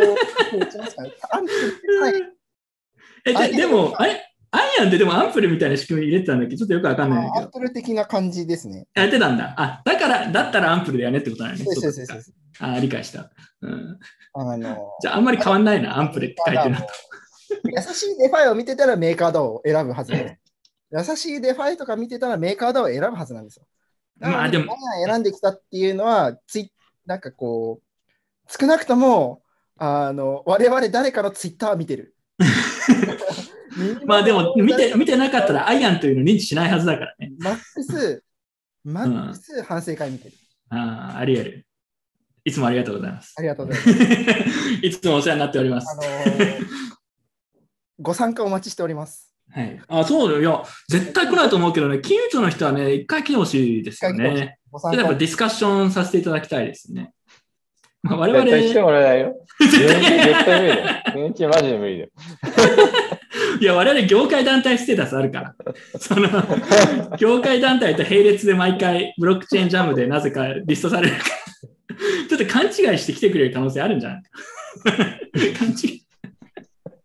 あの、我々は、あの、お待ちしております。金融庁の方ゲストにぜひ。いや、金融庁の人来るんだったら本当に割と真面目な質問をしますけどね。はい。あでも、あこれをなんかアイアンを出してくるあたりは中地の方が好きなんじゃないかな気がするんで、中地表としてはこう中地に呼ぶのがこう妥当なんじゃないかな。中地もゲスト来てほしいですね。はい。まあでもこれ、真面目な話すると、リスクも持ちよ、あれでしょ、取り付け騒ぎをしたアルゴリズム型のステーブルコインもあるっていうのが言いたかったんでしょ。まあだから、アイアンは別にいいんそういじゃ。うん方です。多分そうんれなんかこういや、だこれ、これは、その、なんだろう。そもそもそのデジタルマネー類似型？うん。の規制をちゃんとやっていこうねっていう、なそれもこの後にちょっと出たじゃない？なんかつい数日前かなんかに。JPYC の人がなんか慌てふためてた感じのやつ。なんかステーブルコインは、なんか取引所間だけじゃないとできないとか、そういう話だっけあ、ステーブルコイン、あの法定通貨担保型のあうん。のステーブルコインは、その銀行とかそういうところしか発行できないみたいな。そういうのが出てきて、まあ、要はそういう話に持っていくにあたって、あはい。はの分散型ステーブルコインとかは、まあ、特に今議論するような代物じゃないよっていう、まあ、そういうニュアンい。ス、うんニュアンスが、まあ、あったってこと。で、それを言うんだったら、なんかシンプルにこれアイロン、アイアンとかでよくないみたいな。で、メーカー DAO とか出すと、取り付け騒ぎしてないもんね、まだね、一応し。てないし、なんか生地安定してるような側面もあるし、その、メーカー DAO の仕組みちゃんと勉強しようと思うとめんどくさいんだよ、あれ、本当に。だから、それを回避しようとすると、アイアン反省会でちょうどよくペライチでまとまってたアイアンはちょうどよかったんじゃない？うんまあ、なんかまあ、自分はね、これ資料作る側の人の気持ちはちょっとわかるね。そうその例としては。そうそうそうなんか例例を挙げてって言われて、アンプル挙げたらさすがにアンプルアンプルってさ、だって、アンプルはさ、取り付け騒ぎも起きてないし、安定もしてないし、これ何なのって話になるじゃん。だから、アイアンの方がその役目を果たしてくれたっていう、まあ、ことはあるよね。アンプルね、扱ってほしいな、俺。めっちまあゃ面白い。見ていただければぜひコメントか、まあ、あのー東さんの方に DM いただけると。俺、DM 閉じてんだよね、しかも。あの僕 DM 開けてるので、いや、生ハゲに DM しといてください。私の方に金 DM 融い。ただけると。いや、なんか金融庁、ひなんかコメントですごいひどいこと書いてありますよ。金融庁入省組って財務省入省できなかった人たちかなとか、そういうことじゃないですよね。これは彼らはもこれはやっぱりこうう、違いますよ、これは。違いますよ。反省会。あれね、これね、これ本当に外で言わない方がいいよ、これ。いやいやいやいや、俺はさ、こういうのよくわかんないからさ、この何、なんかあるんでしょ、そういうの。なんか省庁のなんかその難易度の、なんかこれが一番いいとか悪いとかわかんないけど。実際、実際あの、なんかその、なんだろう、国一の成績うん。が、その、なんだろう、国国家一種試験って、その、大体法律で受けるか、まあ、はいなんだろう、経済理論で受けるか、なんか理系科目で受けるか、まあ、数学で受けるかとか、まあ、大体3択あるのよ。でそのなんかいわゆるその世間がイメージするような超一流官僚になるためには、そもそもこの3択の中であの法律で絶対受けないといけない。うんで、法律で受けた上でその上位の成績を取らないといけない。でもし経済で受けちゃった日には、本当にトップ1桁に入んないといけない。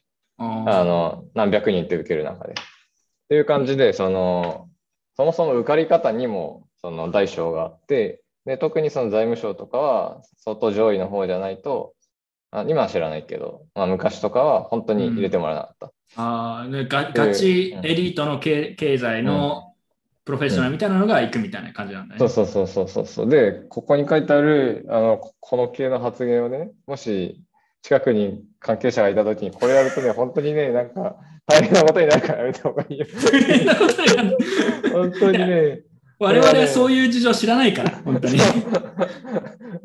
本当に、あのね、触ると危ないからね、やめた方がいいよ。いや、でも財財務省だったらクリプトは扱えないから、金融庁の方が楽しいでしょ、今。アイアンとか扱える。そのアイアンとかに触れられる。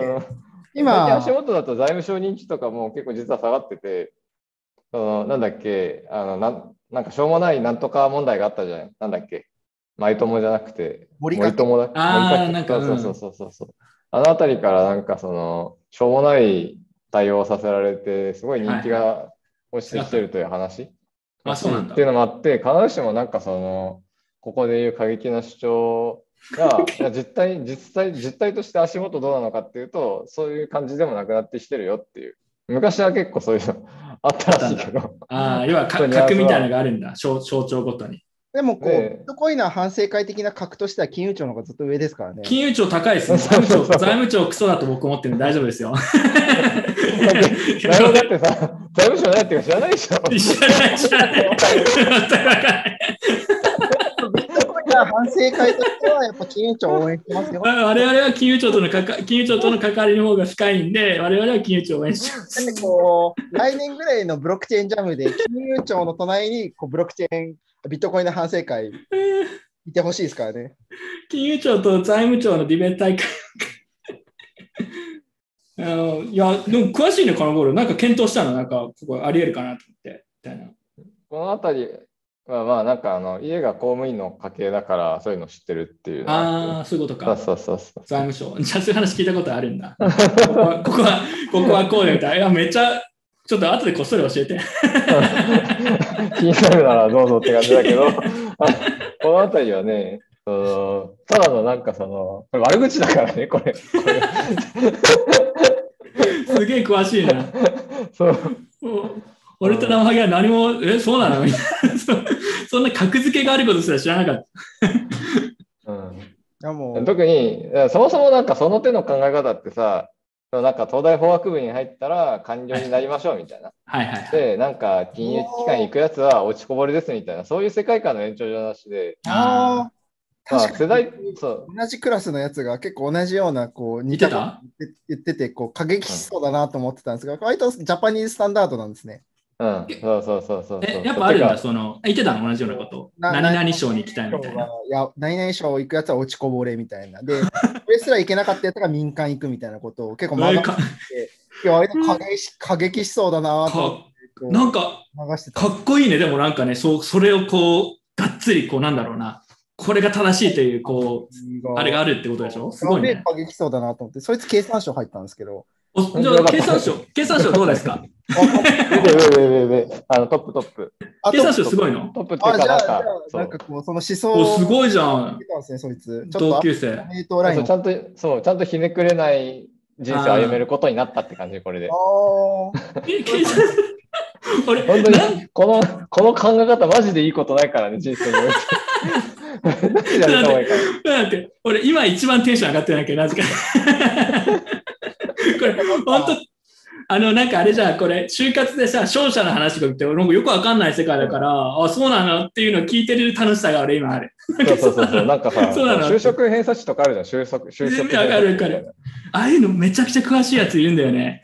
俺全然わかんなくてあさ。ーそ大体れ、そのゴールドマン・サックスは一番上で、はいはいはい。えーちょっと下になぜか財務省とかが入って その下にああ、そうなんだ。例えば、モルガン・スタンレーが入ってみたいなね、なんか謎の序列があるんだけど、うん。あのマウント序列によって相当されてるやつなんで。え経産省はだから超トップなの？それは。えで、これもね、あのなんか2020年版就職偏差値とか、その年ごとにちょっとずつ変わってくるんだよ。気になる。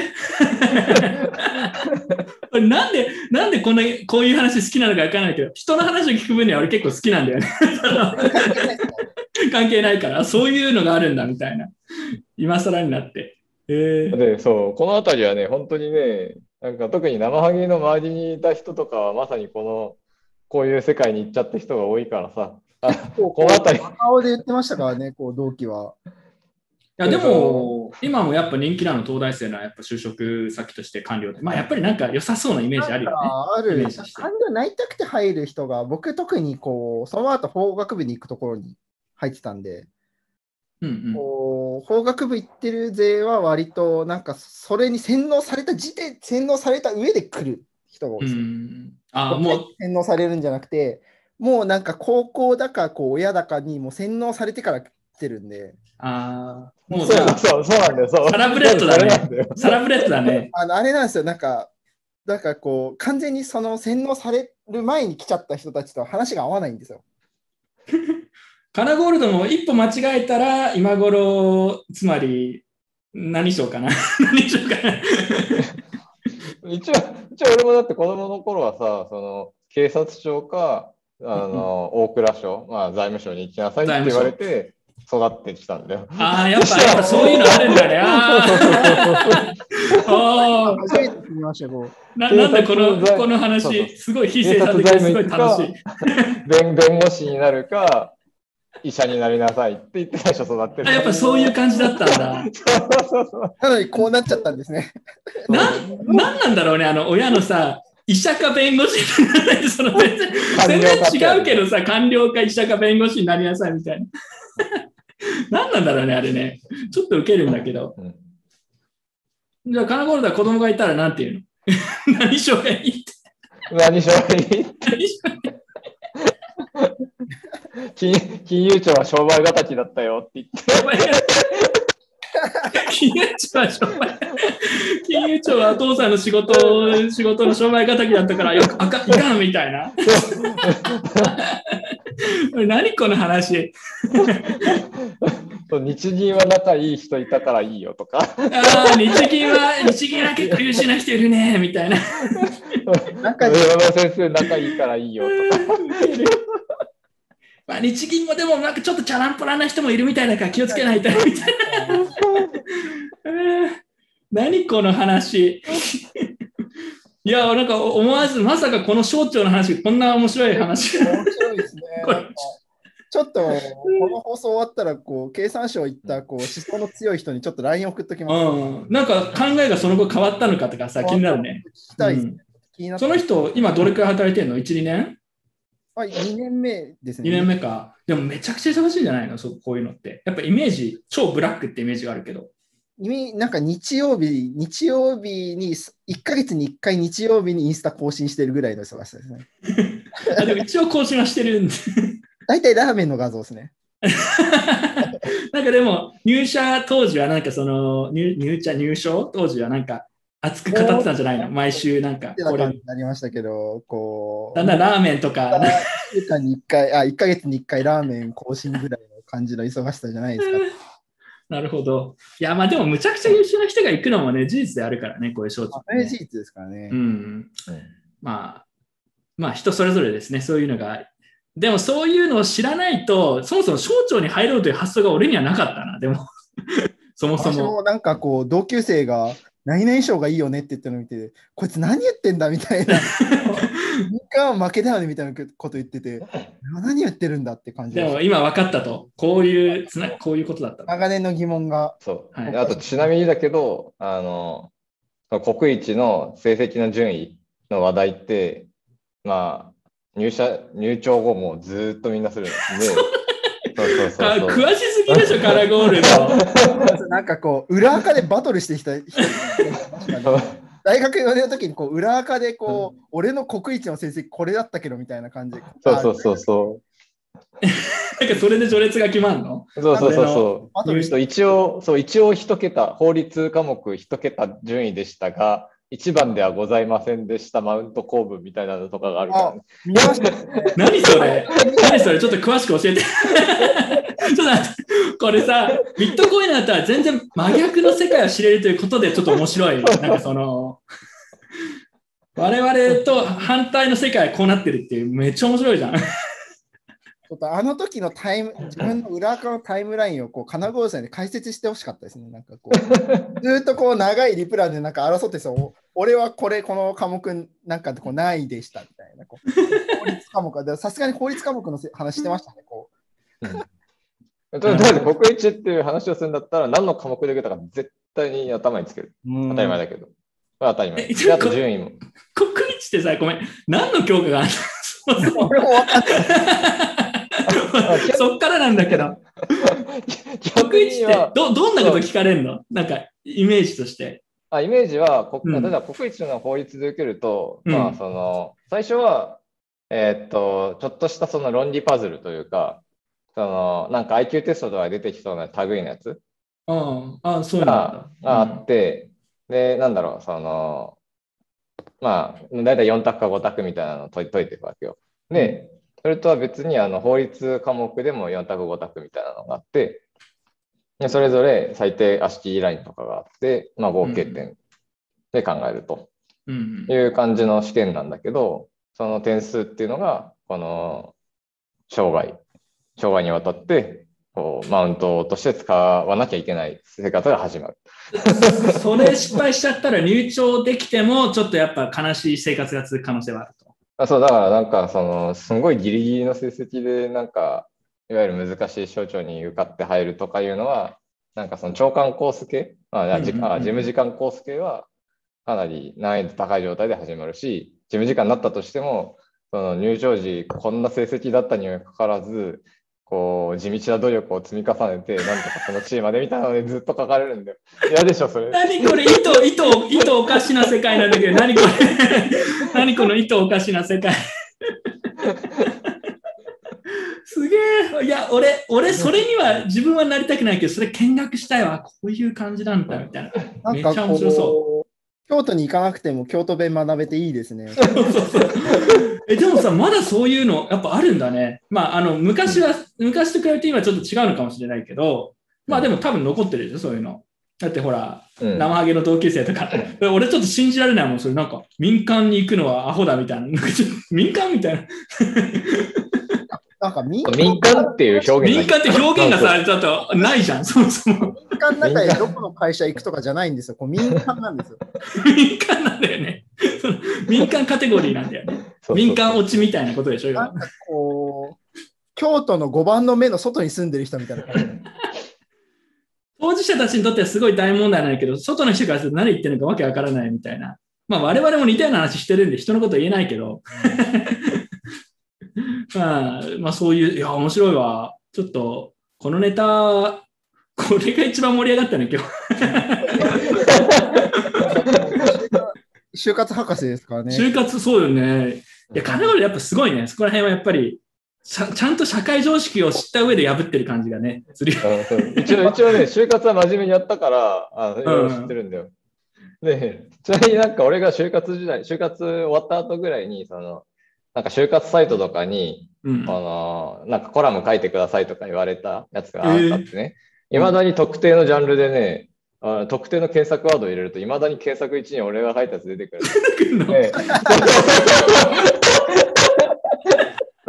そうそうそうそう。いや、なんかこの金融系でね、この真面目にこう、学音系の就活とかやってる人だったら、うんまあ、この放送聞いてる人いるかわかんないけど、絶対になんか見たことある記事があるの。実は俺が書いてるみたいなのがあるんだよ。え、それ、名前出てんの？ちゃんと。あの、いや俺は名前出てない、出てない。出てあない出てないんだ出てないんだけど、多分工事とかが見ると、その、あまあ、俺に今の俺につながるちょっとした文体のか香りを感じるかもしれない。ぐらいな感じ。あんまり。うんあーなるほどね。まあ、だから、省庁に、省庁に就職される方々は、まあ、そういう熾烈な競争をこう、くぐり抜けた方たちなのでね、金融庁の人たちも含めてリスペクトを送らせていただきたいと、まあ、こんな感じで着地、着地します。我々は民間の底辺で頑張らせていただきます。あ民間ですらない。多分ただの無職、民間、民間とかじゃない、もはや。そうだよね。もはや。民間じゃないんだよ。あれはね、ビットフライヤークレジットカード作れないんじゃないかって話してるから。はい。というわけで、次行きましょはい。う。めっちゃ面白かったこれなんか。まさかそういう、そういう世界があったのかみたいな。ちょっと考えたことなかった。軽く調べたらワンチャン見つけたかもしれないです。えカナゴールドのやつ？これ、これ見せても大丈夫なの？これいや。ぽい文体だなっていうのが。あるの？違うかな。ちょっとじゃあ、ズームのチャットかなんかでさ、共有してさ、ちょっと正解かどうかだけカナゴールドに確認してよ。これじゃないかな。なんかちょっとぽい文体なんですよね。ちょっと待ってくださいね。それはカナゴールドが何？あの学生就活終わったくらいに書いたやつ？いや、まあ、う一番上の方に出てたやつ。あ、多分合ってる、多分合ってる。多分合ってるうんああ俺気になる合ってる合ってる合ってる合ってる合ってるそんな簡単に見つかるのそれ？カナゴールドが。文体がこう、カナゴールドさんだったんで、こちょっと俺これ、俺今見てんだけど、あの、言わないようにしないといけないこのサイトです これね、どうせみんなね、みんな見つけられるから、こんなもん。いや、でも俺ちょっと恥ずかしいこと言いたいんだけど、俺初めて見た、これこのサイト。見たことがない。こと就活に関する、なんか、リテラシーが低すぎる。うん。めちゃくちゃ詳しいですね。なんか、えちょっと待って、ちょっと待って。うんうんうんめちゃくちゃ長いですよね。こうこのサイトに見たことのない長さですよね。あ、でもね、言われればわかるわ。なんか、ああ、なるほどねっていう。さんこれの香りがあるでしょ。めちゃくちゃ、うんある。あるある。うん。全然あるね。だからもう、この最初のね、どういう職業なのかってところでもうだいぶ 香りが出て出てる感じが。ああ、これウケんな。え見てる人は何で盛り上がってるのかわかんない。我々だけまあちょっとあ 我々だけで盛り上がってるコメントでこれですかっていうのやったら、あの思い当たるやつをリンクで貼っといてください。あの答え合わせするかと分かっ分かったらね、もうこれだなってなるから大丈夫。あのー我々は別に答え合わせしないですけど、これかっていうのがあったら見せてください。はい。OK。じゃあ、あこれで戻ろう。えー、ちょっと待ってね。あ、これ見えてる？はい。見てます。じゃあ行きましょ めちゃくちゃ長かったですね。う。しかも全然、もはや最後の方、アイアンとか関係ない話。もうクリプトも何も関係ないからね。何も関係ない。どっちかというと、真逆の世界でこういうのがあるんですっていう、マジかみたいな。いや、でも、あれだね、あの、生ハゲの同級生、今度、今度ゲストとして呼んどいてよ。ちょっとこういう世界がちょっと聞きたい。めっちゃ面白そう。学びがありそう、なんか。来ましたね。我々の界隈が誇るレジェンド、ジミー本間なんですけど、これ俺超ツイッター力100だと思うんだよね。これわかる？これ。これ意味？これわかる？生ハゲ。これもう言ってることの意味。言ってること意味って言われるとちょっとなんかあれなんですけど、この文脈というか。まあ文脈知ってるよ。まあ俺も元の記事も見たし。そう。持ってないそうそうそうそうそう。インタビューの中でこう、私は NFT1 個も持ってないんですけど、こう NFT 関連の授業やってます、そうそうそうそう。っていうのをやってて、持ってないんかいみたいなツッコミが入ったんですよ、大塚さんに。そしたら、ノブメイサーっていう人が、NFT を持ってないやつは批判する権利も提案する権利もないよ、黙ってろって言ったら、大塚さん宛てにディスられてますよって。本当になんかこなんか全然関係ない天才だよさんねが。言ったのは多分全然関係ないところで、これ NFT 持ってないやつから批判されて切れてるっていう。これは大塚さんに向けたものではないんだけど、うんこれすべてをね、位置ついて全部うまく切ってるという。う。そうそうそうそうそうそう。そうもうね、そうなんだよ。関係のないところから無理やり巻き込んで。巻き込んで、これ、えちょっと面白いのは、これ、あれなんですよ、こう、ツイートが12月1日の0時12分で、ノウメイさんのツイートも12月1日なんですよ。うん、マジの秒速で反応してるんですよ。このツイッター反応力。何を思いつくのやばいですよ。いや、これ、天才だよね、なんかこれはね。だって文脈を理解した文脈を理解した上で、信明さん、大塚さん、両方をディスって。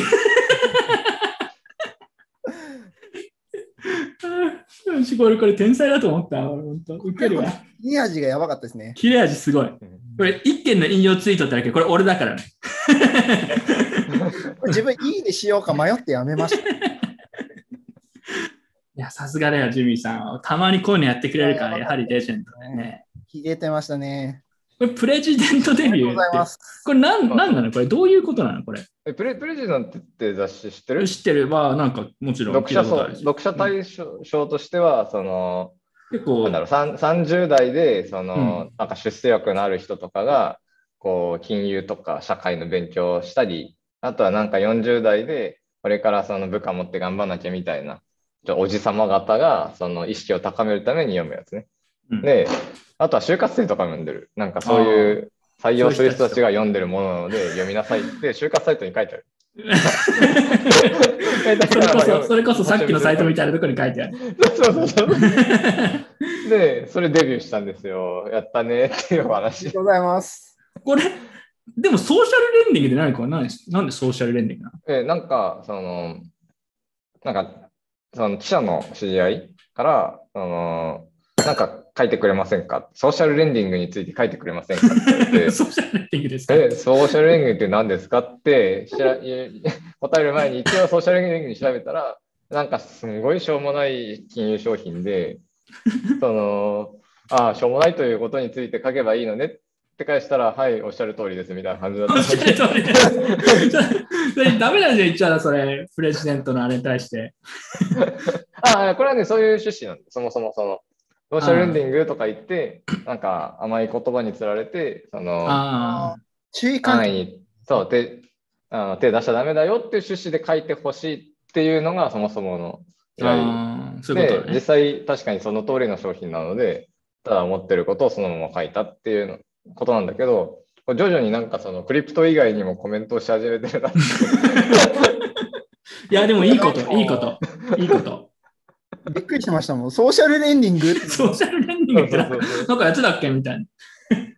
気がついたら俺日本の不動産とか語り始めてるや これさ、もう一個俺コメントして地味に受けたのがさ、このマンション投資の方で加盟の人いるじゃん。小林優也さん。これ、ほぼ小川優也さんじゃんと思って、なんかもうほぼ、ほぼニアミスしてると思って、スポットライトがついた小川さんと、もうほぼい一致ですよ。だって、川と林違うだけで。うんこれなんか、もしかしたら、普通に同じ人脈から全員辿ってるだけかもしれないですね。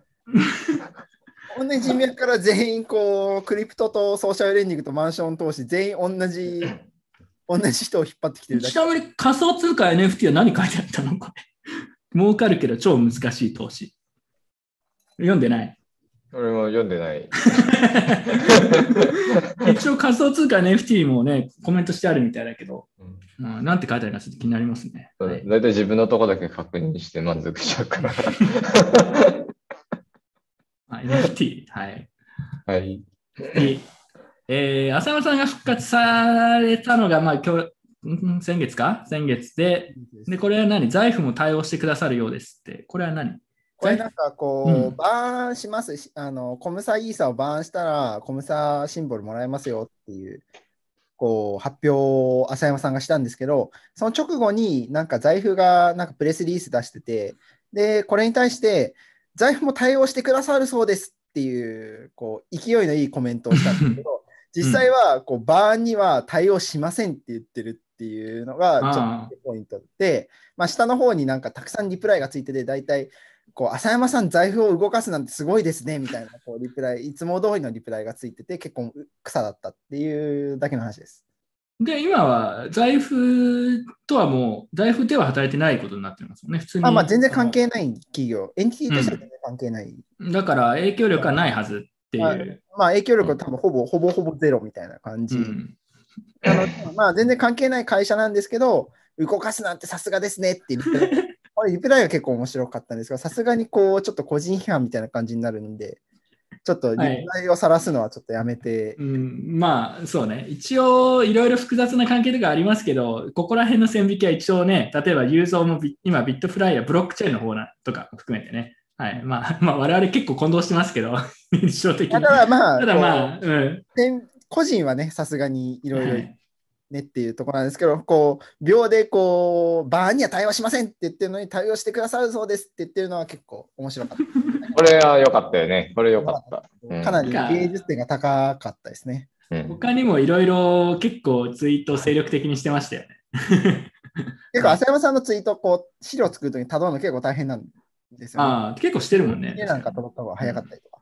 そうそうそうそうそう。結構ね、大変だよね。作ると結構大変なんですよ。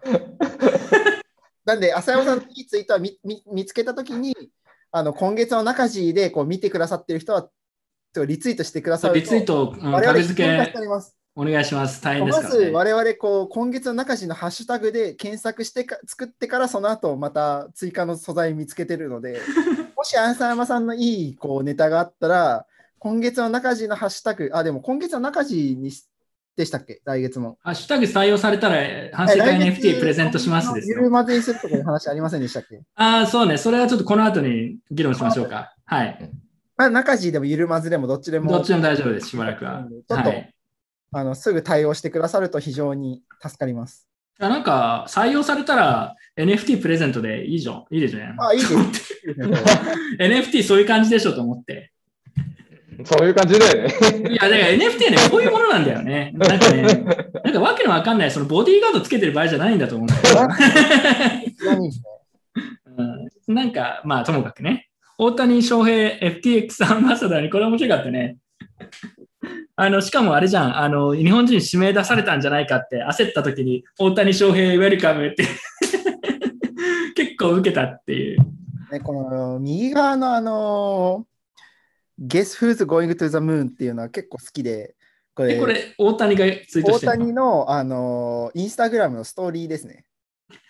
いや、大谷がこれ言ってるの考えると嫌だわ、本すげえ嫌なんですよ。嫌だ大ね谷。翔平、僕結構こう野球好きなんで、あこう日本時代から、いや、日本時代が高校時代ぐらいからめちゃくちゃ好きだったんですけど、個人的に To the Moon って言ってる大谷翔平はね、すごい嫌すぎて逆に好きになってきましたね。ユーザムーンプシューってこうっていうのも含めてさ、なんかその、いやでもちょっと嫌だな、これな。なんかちょっと、いやでも分かったでしょ、俺の NBA にさ、なんかあれが、みたいな。そう同じだよね。同じだよ、完全に。だかかなりわかりました、それ。ら。かなり分かったでしょ？俺がさ、マジでクリプト界隈 NBA に行くのマジやめろって言ってる気持ち、この。俺はバスケが見たいんだと。ゲレーロジュニアとか、その辺が行く分には全然いいんですけど、大谷翔平はちょっと生地こう、高校野球とか ML あの MPB のこう日本野球の時代からこう応援してるのもあって、結構こう、ちょっと気持ち的には結構辛かった。うん。あの、大谷ってでもやっぱメジャーでももう半端ないからね。半端ないですね化け物。うん正直、こう、化け物ですね。なんか、なんか MVP, MVP かなんか取ったんだっけ、今年。まあ、取ってますし、まあ、MVP なの？すごいね。MVP えにまあ、正直こう、ここ5年ぐらいの MVP と比較してもトップじゃないかなってえいう。うんだってアメリカでも、アメリカの野球界もざわついてるレベルだもんね。そうですね。なんか最近アメリカだとこう数式で選手を評価するっていうはいはいはい。流行ってるんですけど、あの投手の数式で計算した成績と打者で計算した数式を足すと、今年はもう突出度がやばいです。なんか、うん、いや、みたいな感じになって、あまあ圧倒的みたいな感じになって。あれだね。やばいっす自分はあんまり野球詳しくないんだけど、やっぱこう、アメリカでもこここまで評価、だ一郎とかよりすごいもんね。一郎も MVP とか取ってないでしょ、多分。まあ、一郎 MVP1 年目取ってますね。あ、え一郎取ってない MVP、それすげえ知らなかった。今 まあ、更一郎の場合はどちらかっていうとこう活躍した期間が長いっていうあそうそうそうそう。なんか障害成績評価系なんですけど、はい。大谷はもうこの1年だけでレジェンドになれるっていうレベルのやばさですね。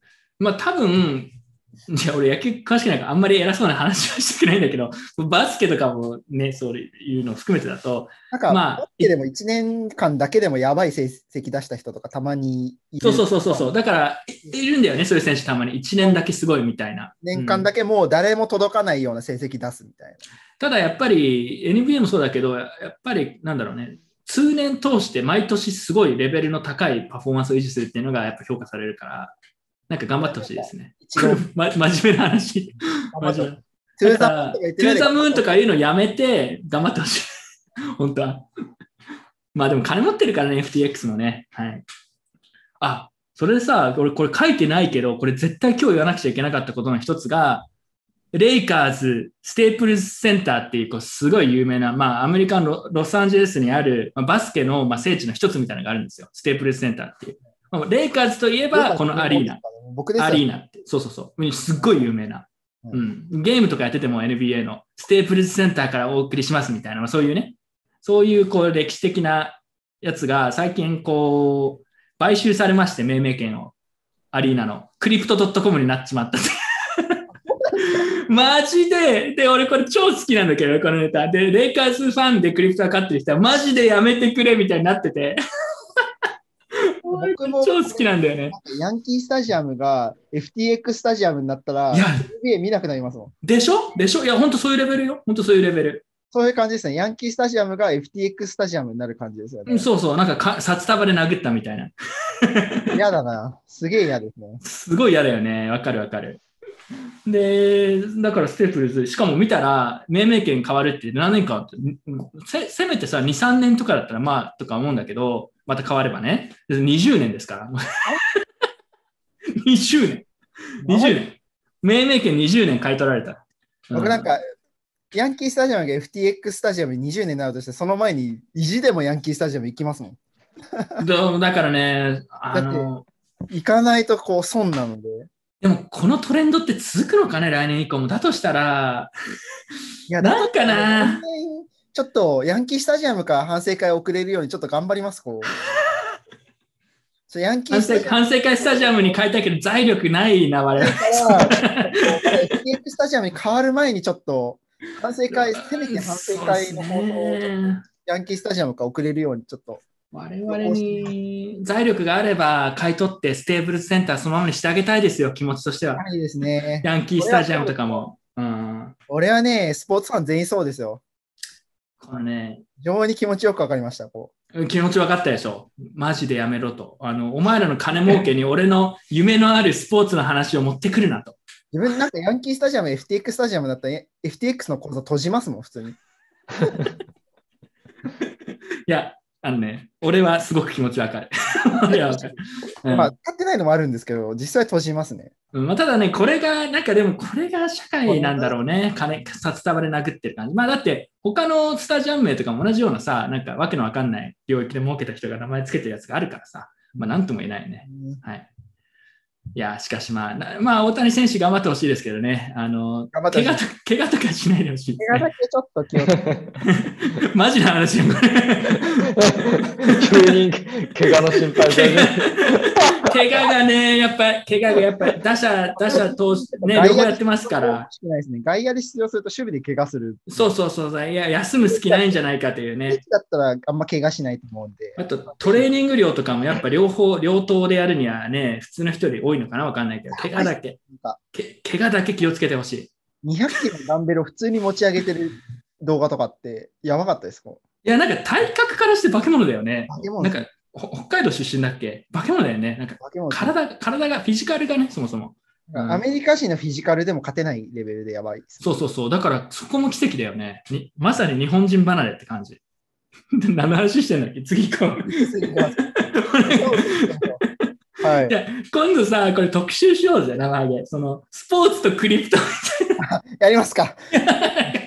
我々は嘆いてるみたいな。いくらでも喋れます。ね、喋れるね。はい。うん雄三が野球に興味持って嫌だとか。ありますけどやだなビットフライヤー、なんかさ、野球のさ、チーム名がフライヤーなんとかになってどうする？嫌ですよね。なんか、コインチェックなんとか。コインチェックライオンズ。い やいいじゃん、いいじゃん。コインチェックライオンズいいじゃん。コインって名前つくとすごい嫌なんですよね。何これはい、次行きましょう。行きましょう。ああ、これね、俺これ、ちょっとしか知らないんだけど、なんか本の内容が受けるっていう話ね。けるって話ですね。なんか、なんか、なんか、オープン C が、例えば神が光あれって言った、そしたらオープン C ができたみたいな感じの内容ですね。こうオープン C が最初のすべてにあって、その上にこうイーサリアム島とかこうポリゴン島ができたみたいな感じの。ポリゴンやイーサリアムは OpenSea というマーケットの上に作られたブロックチェーンを。イメージとしてはブロックチェーンは OpenSea という海に浮かぶ島、そういうことね。 OpenSea の海にはポリゴン島とイーサリアム島の2つの島。あ、でもさ、これ確かに間違ってるのはよくわかるんだけど、使ってる人はこういうノリだっていうのがよく伝わってあれなんですよ。うん1。ヶ月前だったら間違ってないんですよ。こういうことだよ。なくともポリゴンは間違ってないんですよ。ら、う1ヶん。月前だったいら。やだってさ、NFT やってる人は NFT やりたいからオープンシーを使ってるわけでさ、チェーンどうなるかどうでもいいんだよね。全然なんかこう、ポリゴンかイーサリアムかはなんかこう、値付けが高いか安いかぐらいしかこう変わんないんで、NFT で入ってきた人からすると、多分本当にこういうそうこうこういう見方だということが分かる上では面白いね。こう貴重な資料なんですよ、これ。うん。このままに貴重な市場。そうだね。いや、これね、間違ってるって言ってる人はたくさんいたけど、ある意味間違ってるのはお前らだって言いたいです間違ね。本当に間違ってなくて、これ3かに3ヶ月前ぐらいにうん。NFT に入っ NFT が儲かるからって入ってきたアーティそうそストとかって、絶対この感覚なんですよ。う。いや、だから、その点ではよくできてるね。だからその点ではね。イーサリアム島はオープンシーの中で大きい島なんですよ。大きい島だから、たくさんなんかお金取れるときは取れるし、取れないときは取れないみたいな。ポリゴン島はちっちゃいから、取れる、お金取れるけど、ちょっとしか取れないみたいな感覚で多分入ってきてるんですよ。うんそうだよね。わかるわかる。だから、正しい。これは、これでなんか、えこれがなんか今日さ、ちょっと真面目な話をしたような話、だからこういう感じになりますよっていう話なんだよね。で、これはさ、正確には間違ってんだけど、正確には間違ってることが正しくなるっていうのが続くよっていう話。いやでも、これは3ヶ月前だったら正しいですよ。うん、そうそう。まあ、皆さん、だからこれに準備をしてくださいということであす。あと地味にこれ、受けるのがこうベストセラー1いや、位。これ、俺見て同額ね、そう。これめっちゃ面白いよね。これすごいよね。屋さんは、これアマゾンのアルゴリズムで勝手にこう相当されるから、俺は関係ないって言ってたんですけど、まあまあ、その辺も含めて楽しみものですね、これは。能楽でカテゴリーされて1位になってベストセラー1位って天才だよね。ってどう考えてもこう一番かそってるカテゴリーなんで、アマゾンが自動で能楽に相当するとは思えないんですよね。うんで普通にかそってる。いやいや、わかんない。ファーミング、ファーミング的なノリなのかも。どうなんでしょうね。ちょっとこれも含めてね、なかなか、ちょっとここれ、れ、なんか視聴者の方で、Amazon のね、Kindle に出品されたことのある方がいれば、ちょっと意見をお書きいただければ。確かに聞きたい。読んだことある人いればどんな感じ俺なんかまだうん、Kindle に出版したことないんで。いいですね。星4あこれ結構いいです。これ自己出版だから、なるほど、そうか。出版社とか通さないで自分で直で Kindle で売ってるんだね。あ星4なのも結構、評価がちょっと地味に高いのも結構受け受ける。63もあります。素晴らしい。13もあって星4なんで結構なんかなかなか はい、さすがです。さすがです。なんか他にも面白いこと言ってた記憶記憶があります私はとりあえずこんな感じで、池谷さん。はい。はい。ぜひ、い次行きましょいですね。う。あまあ、これも話しましたね。まあ、だから FTX がね、はいバンされた。まあただ、なんかそれで一部の人が結構焦って怒ったりしてましたっていう、はい、ことです。うんまあ、以上。はい以上。うんまあ、今後も増えます？よ、こういう話、多分だって、ほら、あの日本の取引所さえ最近厳しくなってる。まあ、詳細は伏せますけど、自分もなんかそういう連絡来ましたもん、最近、日本の取引所から。うえ、何これと思って。なんかバンされたみたいな人結構いるみたいな話で、まあ自分はバンとかではないんだけど、厳しくなってるね。うん感じる。はい。そのうち我々だから日本の取引所使えない日来ますよ。マジで。あてか、工事はもう、ほぼ無理だと思うよ。うんダメよ、はい俺。え日本日本居住者じゃない人は、その居住者じゃない枠での審査みたいなのあるから、本来、本来的にはそれやんなきゃいけないんだよね。ああ、じゃあそれやらないで、例えば居住先変えたりすると、なんか要は違反して、違反じゃないけど、なんか言われる可能性あるってことね。本来的には正しい手続きは、その今台湾にいる住所で再登録をしに行く、居住者としてね。ねカそうするとカット。カット絶対見てるか、誰か。いやいや、カットとか。まあまあまあ、そうだね。そうなる可能性は高いね、確かに。カットカット。明日か明後日あたり、やばいよ、これ。どうしてくれんだよ、これ。ライブだよ。これ収録だったらカットしてるよ、俺。来週の月曜日ぐらいに、こう、多分メール、ちょっと G メール。そう。ね。まあ、あり得る、全然あり得るね、これね。まああ、なるほど。まあ皆さん、あの、厳しくなっているようなのでね、うん金融包摂と逆の方向に行ってますよ。はい。えー、次行きましょう。あ、これすごいよね。この人天才の人でしょ。神ですうそうそう。よね。これはちょっと解説お願いします。誰か。初めてのビットコインっていうのをギフボーイっていう、もう皆さんご存知ですよね。このハゲてる人ですね。上げてる人で、大体こいつが買ったやつは下がるっていう、こう伝説のトレーダーなんですけど、まあこれにあの12月1日の23時なんですけど、これ実は稲見さんのツイッターから、もう本人消しちゃってて、稲見さんのツイッターから取ってきたやつなんで、稲見さんドバイにいるんで、大体時差が8時間ぐらいあるので、えー6時間か、6時間ぐらいあるので、大体12月2日にこれツイートしてるんですけど、これ見てください。12月4日にですね、ビットコイン暴落してるんですよね。これもうす神ごいね。こ神のすごい。だってこの人が言い始めた瞬間にビットコインもう終わりだって言ったら本当だ。本当に。本当だったよね。数久日以しぶり内に。にね、1日で20%以上の見てる。あれは結構大きかったよ。うんで、なんか日本円とかだったら、なんかこう、雰囲気みたいなのあるんで、わかる。日本株とかだったらわかるんですけど、ビットコインでこれなんで、こう、神通力だなっていう感じですよね。すごいね。いやー、怖いね、でも。まだ持ってんのかなどう私さ、んちょっとミュートしちゃってるんで、ちょっとわかんない。ミュートしてんの？うん。まあ、まあ、うんなんだまあでもすごいなと思った、それだけ、単純に。すごい、もう神がかってるタイミングだね。まさに逆神の神だね。逆神、まさに逆神って感じ。うん。はい。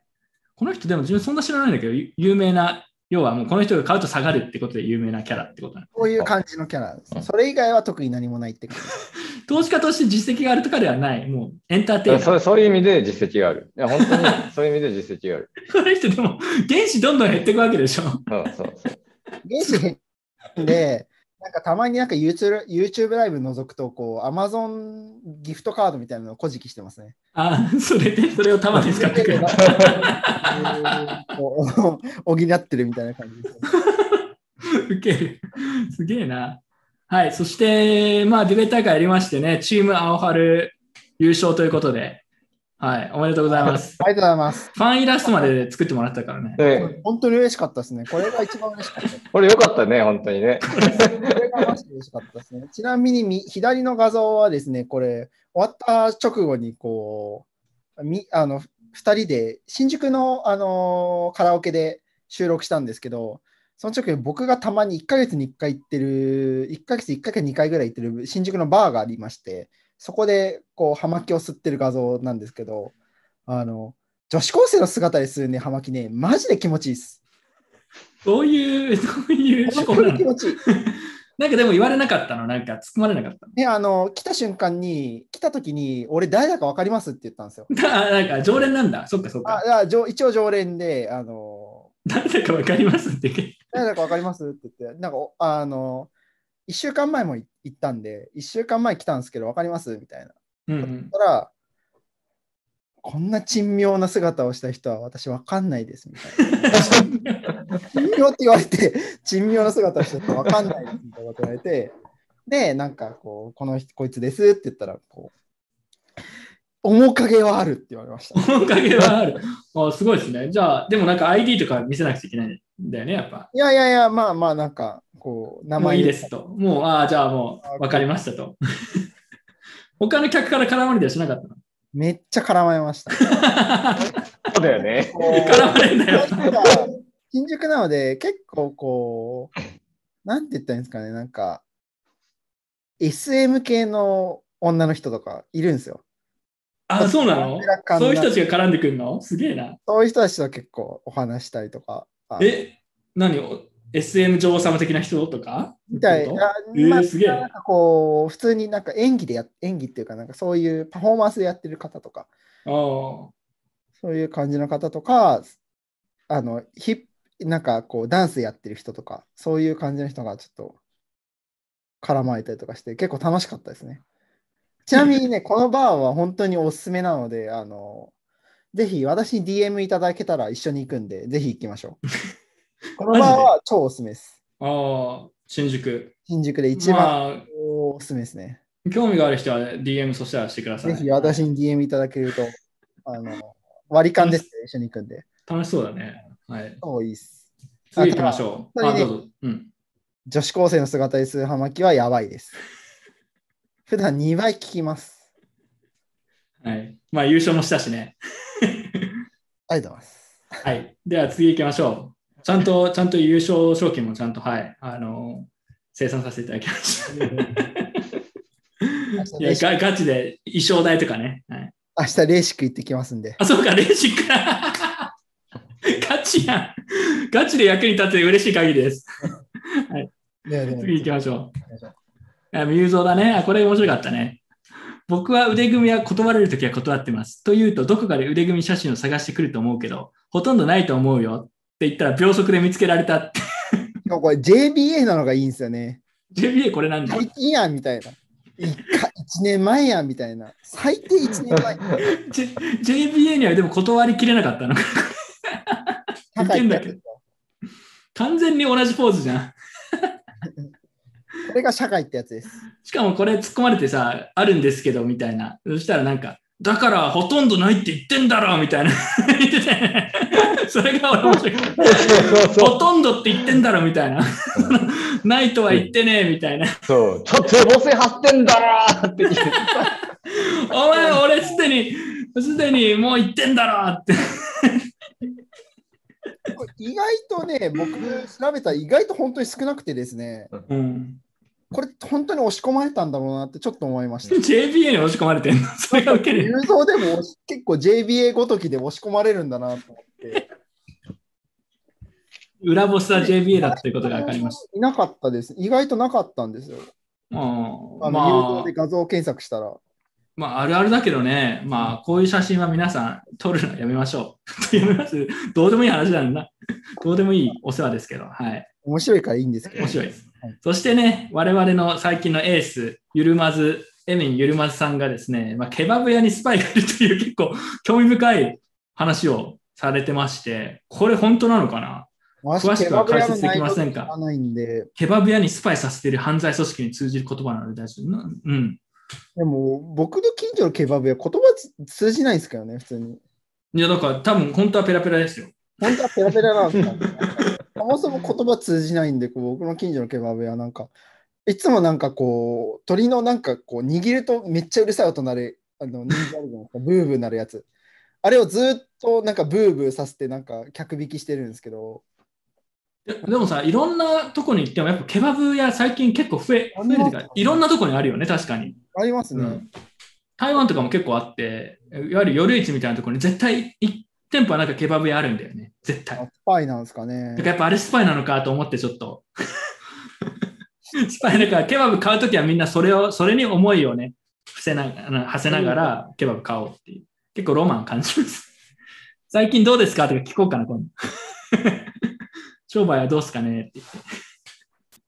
うん、いや、でもこれ面白いね。でもなんかスパイっているじゃん。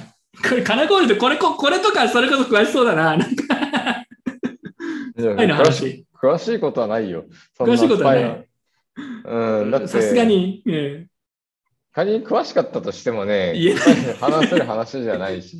そうだね。だって、こんななんかビットコイナーがそういうのに詳しいわけないじゃん。ビットコイナーでこういう話してるやついたら、基本的になんかその、陰謀論だよね。陰謀論の延長上の人だと思ったわよ。確かに。そう、周りはスパイだらけだみたいな。そうそうそうそう。いや、なんかね、あれ結構あるじゃん、ビットコイナーってさ。あるね。うんある。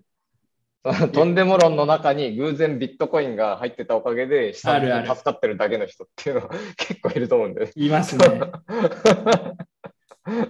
そう。まあ、でも、スパイいるらしいからね、実際。ケバブやスパイ論は結構知らなかったんで、参考にさせていただきます。ありがとうございます。はい。あ、で、あとこれね、我々ついにデビューしましたね。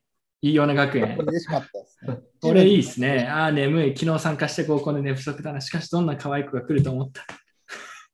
うっすらひげの生えたの太い声の女。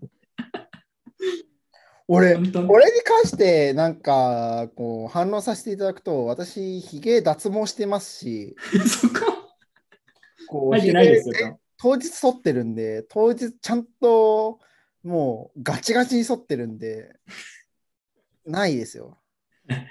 そ、そこ顔の毛まで剃ってます。化粧の化粧のりを考慮して顔の毛まで剃ってます。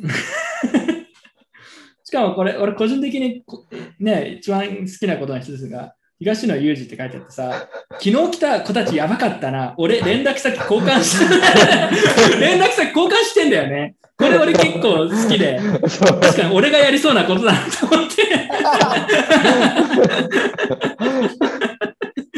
やばい方から連絡先聞いてくみたいな。俺がやりそうなことをうまくこうちゃんと表現してるなと思って、さすがだなと思いましたね。結構受けたわ、これ。してんじゃんと思って。いや、俺、俺絶対してる派だから、こういうの。やばかったよねとか、俺の交換したからさ、してんのかよ、みたいな。うん。はい。なので、これは面白いんで、また次回作期待しております。我々。はい。でも嬉しかったです。はい、これいいですね。えー、あ、これ？これ何？今月の緑ですね。金光さん、まあなんんかコメントお願いします。ね。あのーやっぱりこう、他のね、オタクの男どもがこうやってやってる中でね、ちゃんとこうやってるのはね、ちゃんとアヒル顔ポーズ。ちゃんと自分が小顔に見えるようにやってるポーズ。これはね、やっぱりこう、レベル確かに確かに。うん。はなんかプロの所業ちょっとなんかここがブレ、この左手が、あみ右手とか左手がブレてたりとか、あのここがうまく、ちょっと恥ずかしいのかわかんないですけど、ここのところがこうなっちゃってたりとか、なんかこう、姿勢がみんなブレて、他3人 ブレてるんですよ。ちゃんとブレてるんですよ。でもね、金光さんだけすっごい綺麗なんですよね、もう。そう言われてみると、確かなんか、ベテランの技って感じするね。技です。ね技で。あと、個人的に結構、いつの間にかですね、このスクショを撮ってたら、金光さんのこう、アイコンの画像がね、あの右側の画像なんですが、変わっていることに気づいて、ああ、最近変わったんだ。ううんん。これいいっすよね、口元何なの？これ、金光さん。何やってるんですか、金光さん、これ。なんなんなんだ私ちょっと言うと、さっきと同じで、ちょっとなんかこう、社会的な信用を失いそうなので、これ以上何なんですか、これは。はい。これ以上はちょっと、何なんですか、これは。なんかこう口元隠してる感じとか、非常に、うん。なんかちょっとぼ、なんなんて言ったんですかね、なんか加工でぼ、加工で加工で、今、なんて、なんて言った今？なんかこう、まさか顔を加工してる感じじゃなくて、こう画像全体をちょっとぼかしてるとか。何が言いたいんですか？じゃあここで止めときましょう。いや、止めとく。ただ、好きです。はい。ただ、なんかこれ、率直な気持ちで言うと、この画像は結構好きです。僕はでもまあ、この隠してない普通の写真も好きですからね。これなんか非常にいいですよね。表情とかも完璧ですよ。他男3人が冴えない中でね、一人だけねもう本当に完璧です。でも、この中で一番乙女なのは、なんか、ビットポイント小田さんが一番乙女っぽい雰囲気が出て。なんか、なんとも言えない。わかる。なんとも言えない、乙女度高いですね。乙女度高いね。はいはい。次行きましょう。あれ、これ、ついに戻ってきましたよ、映画レビュー。これ誰の？映画レビュー誰の映画レビュー？これちょ誰っと一緒誰？あ 私が乗ってましたよ。あありがとうございます。そうそうそう何見たの？ちょっとお願いします。えっと、まずね、これ、まあ、映画というか、その、最近映画館に行く機会もなくなってきたじゃない。でなので、その、ネットフリックス、どうせみんな登録してるでしょ？こうネットフリックスで。最近見たやつを乗っけたっていうところ。あでーまあ、その、まあ、見てる人のそれなりがもうすでに見てるかもしれないし、あのこれから見ようと思ってるかもしれないから、まあ、ネタバレを回避しながらね、ちょっとずつ触れていけば、こもういいね。あ、なんかネットフリックスのおすすめタイトルが超役に立つじゃん。そうそうそうそうそうそう マジで。ちょっとじゃあお願いします、紹介。で、えーっと、左上、左上はね、これみんなご承知の通り、イカゲームね。イカゲーム。イカゲーム知らない？いうん、有名すごく有名。すごく有名で、いや、なんかその、ネットフリックスでの再生数うん。の過去最大を更新したとかなんとか、え、まあ、一定期間だなのかもしれないけれども。マジか。そうそうそうそう。で、えっ、と、まあ、それぐらい人気なやつで、韓国の、まあ、なんだ、へーだいたい8話ぐらいとか、それぐらいの、まあ、比較的短めのえーやつなんだけれども、あのえまあ、要するに開示。ドドラマか。あ、カイジ。あえー、ほとんどほとんど開示。面白そう。あのそうそうそうそう。なんか優勝す、まあ、優勝者1人が決まるまで、こう、まあ、何かしらのゲームで戦ってって、で、勝った人はもう莫大なお金が手に入るという、ほとんどデスゲーム系のやつなんだけれども、えうんー、と、まあ、それの韓国版で、まあ、クオリティは高い。同じことをえー日本でやったら、あの、悲惨なことになるだろうなって思った。あ、そ悲惨なことになるってのはどういう意味で？ライアーゲームとかあったじゃん。あんな感じ？イメージしたえっと、あれをもうちょっと、その、なんだろう、クオリティを高めた感じかな。ああ、あれより全然いいんだ。へえ自体はそうそうそうにこうレベル高くないんで、が面白そうだね。絵が、絵がクオリティ高いんですよね。なんかこう、画面がクオリティ高いっていう感じで、こう、へえ自体は正直こう、微妙といえば微妙だったんですけど、やっぱ絵絵はうまかったですね。絵っていうか見せ方というか。あこれそうそうちょっとそうそうそう。えそうストーリーはね、普通、普通の話なんだよ。なんか、カイジとかライアーゲーム見てる人からすれば、もう普通なの。うんもうストーリーはい多分ライアーゲームとかの方が3段階ぐらい上みたいな。あ、ゲーム性はそう。ゲーム性とかは。非常につまんい。ないです。うん。ゲーム性だけで言ったら非常につまんないんですけど、こう見せ方がやっぱりうまいっていうか。やっぱあとはお金かけてる。お金かけてるって映像に迫力がちゃんと。ああ、映像。え、た英語のタイトルわかる？イカゲームだと英語のタイトルは？えっと、スク、スクイッドゲーム。うんスクイットゲーム。スクイッドゲームです。普通になんかこうそのままで出ます。うんうんあこれ見るわ、俺。あ、で、見た、見た、あ、来た、あれ、あれ、何こう、なんか、キューピーちゃんみたいな、面白そうだね。これ見ます、皆さん。僕は結構ストーリー重視する系の人間なので、僕は結構途中でギブアップしましたね。あ、そうなるほどね。あ、それでいくと、えっと、今日の、今日紹介するのがストーリー重視系のものはないっていうことをまず先に触れておきたい確かに。そうですね。そう確かにそうですね。これさ、うんこの、このセクションだけ独立して放送したよ、俺も。はい。ここれです。ネットフリックスさんにスポンサーしていただきたいですね、それで。なまあ、正直言うと、イカゲームは、なんかこう、部分部分で、なんて言ったらいいんですか、なんかこう、10分目と、なんか大体10 45分あったら10分目と30分ぐらいと、あと40分ぐらいのところで、おーってなる感じなんですけど、それ以外は、正直、あんまり面白くない。っていう感想を抱いたんですけど、それ以外の部分のこう、その節目節目みたいなところはめちゃくちゃこう見せてくるというか、うん。見せてくる。なるほど。いや、自分は結構興味あるんで見てみようと思います。はい。で、そうそうそうそう。でね、多分ね、あの、この視聴者の皆さん、その、韓国連続ドラマ系、ネットフリックスオリジナルドラマ系をちゃんと見たことがないっていう人たち多いと思うんですよ。なんとなくその、なんとなく。なんだ、なんとなく見てないみたいな人はいると思うんだけれども、まずデビュー作としてイカゲームっていうのは、まあ一つありだと思う。うんこれ結構こう、韓国ゲー、韓国ドラマ、僕、だから韓国ドラマ嫌いなんですけど、こう、うんストーリー面白くないのに、こう、絵だけでこう見せてくる感じが、逆に僕は苦手なので嫌いなんですけど、うん結構好きな人も多いと思うんで、イカゲームで判断するっていうのは全然ありだと思います。ネットフリックスで韓国系でさ、キングダム、なんかゾンビドラマってよね、知ってる？見た見た見た見た見た。あれ、あれ、あれ結構面白い。面白いとあれ面白かった。あれ、あれ面白かった。うんそう、だから別に自分はそんな、うんあれはないね、アレルギーみたいなのないね。なんかうん普通に面白いのもあるって感じ。うん、ああと、そうあれ面白かったですね。いイテウォンなんとかとか有名なやつあるもん。見てないけど、あれも面白いのかな。あ、イテモン？イテモンも、イテウォンなんだっけ、ね、イテウォンなんとかクラブ、クラブみたいなやつ。クラブなかったよね。うん。あれも面白いって聞いたけどね、人気あ、それ、それでいくとね、あの、愛の不時着は絶対見た方がいいよ。愛の不時着は普通えに有名。あれはほん、あれ、あれはね、な傑作？も良かったです。あれは団地あれは団地、あの、今日紹介するのとはもう段段違い。なんかそういう、そういう次元の話はしてない。イカゲームとかとは正直言って団地ですね。なんか見せ方も良かったしうん、ストーリーも良かったし、割となんかこう火のつけどころがあまりない感じ。そおう。ーで、ただ、そう、なんかこの、さすがに愛の不時着まで行くと、絶対誰、みんなもうすでに見てるかなと思っちゃって、そうですね。あまりにも、うん、あまりにもいい作品だし、有名なので。見てねえんだよな。だから見てそう、だから、いや今日は、今日はね、なんかその、いわゆる名作系は、その、全員見てる、見てて当然だよねって感じが俺の中にあってさ、はいはい。あのにあニート寄りの人間だとね、やっぱりその、主要どころもう見ちゃってる。だから、こうなんか B 級っぽいなってオーラでちょっと避けちゃう系のやつあるね。あるねネットフリックスたくさん。うんあるでしょ。で、そういう中でこう見たやつをちょっと紹介してって、あの、なんか雑にツイッターこう見てるぐらいだったら絶対こっち見たら面白いみたいな。そういうぐらいの感じ。これ超有用ですね。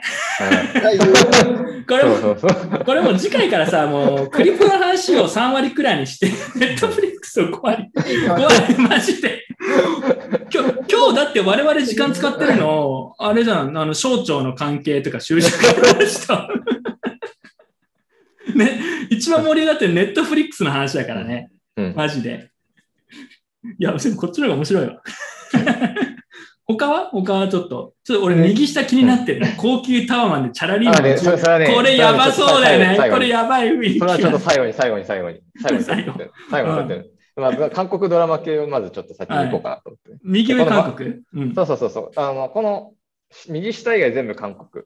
全部韓国で、あのまず右上、このマイネーム、えー偽りと復讐っていうのは、その主人公の女の子はですね、あのまあ、けえっ、と、まあ、なんだろう、半グレというか、ヤクザの、まあ、娘さんだというので、まあ、ちょっと、まあ、学校とかでも、まあ、不遇な目にあって過ごしてたんだけれども、その、まあ、父親が、こう、まあ、殺される現場に、まあ、出くわしてしまうわけですよ。で、その父親の葬式に来た、まあそのまあ、ハングルヤクザの人たち曰く、これはその、まあ、警察のそのなんか悪徳刑事みたいなやつがやったと。まあ、不正不正が行われたと。でだから君が倒すべき敵はその警察の中にいるというのをその少女に告げてですね、その少女はその、えー体を鍛えて、えーいろんな能力を身につけて、警察に潜入して、父親の敵を撃とうと頑張るわけですよ。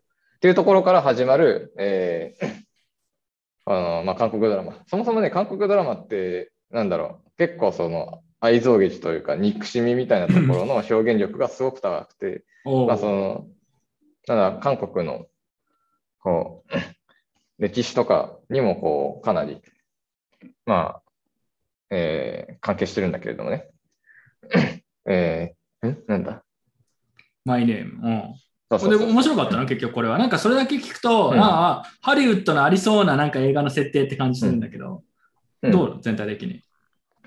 で、えーっと、まあ、それ言ったらそうなんだけれども、その、これは結構クオリティが高かった。お本当に？けど、まあ、なんだろう、その、それ、まあ、ツイッターで適当なものを見るよりは、まあ、そういうまあ、それ、それぐらいな感じ、その、なんか、本当に心の底から押すっていうタイプのものではない。あの、うんツイッター皆さん引退して、本当にネットフリックスに時間使ったからまだいいですよ。これ、なんか話聞いてる感じだと、あ韓国ドラマってなんかこう、いろいろ特徴あるじゃないですか。なんかこう感情表現が過剰だけど面白いみたいなところとか、あのあとはなんか、突然なんか、説明もなくなんかいろんな能力獲得してるみたいな、なんかこう、例えばなんか突然御曹司になるみたいな話とか、あ そうなんだ。あります、あります、あります、あります。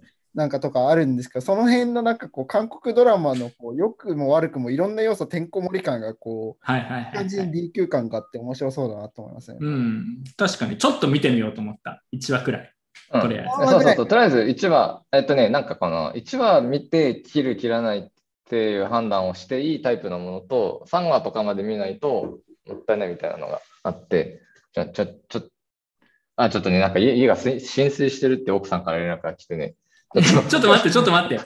まずいな。じゃあ、ちょっと一旦このコーナー、ここで。大丈夫？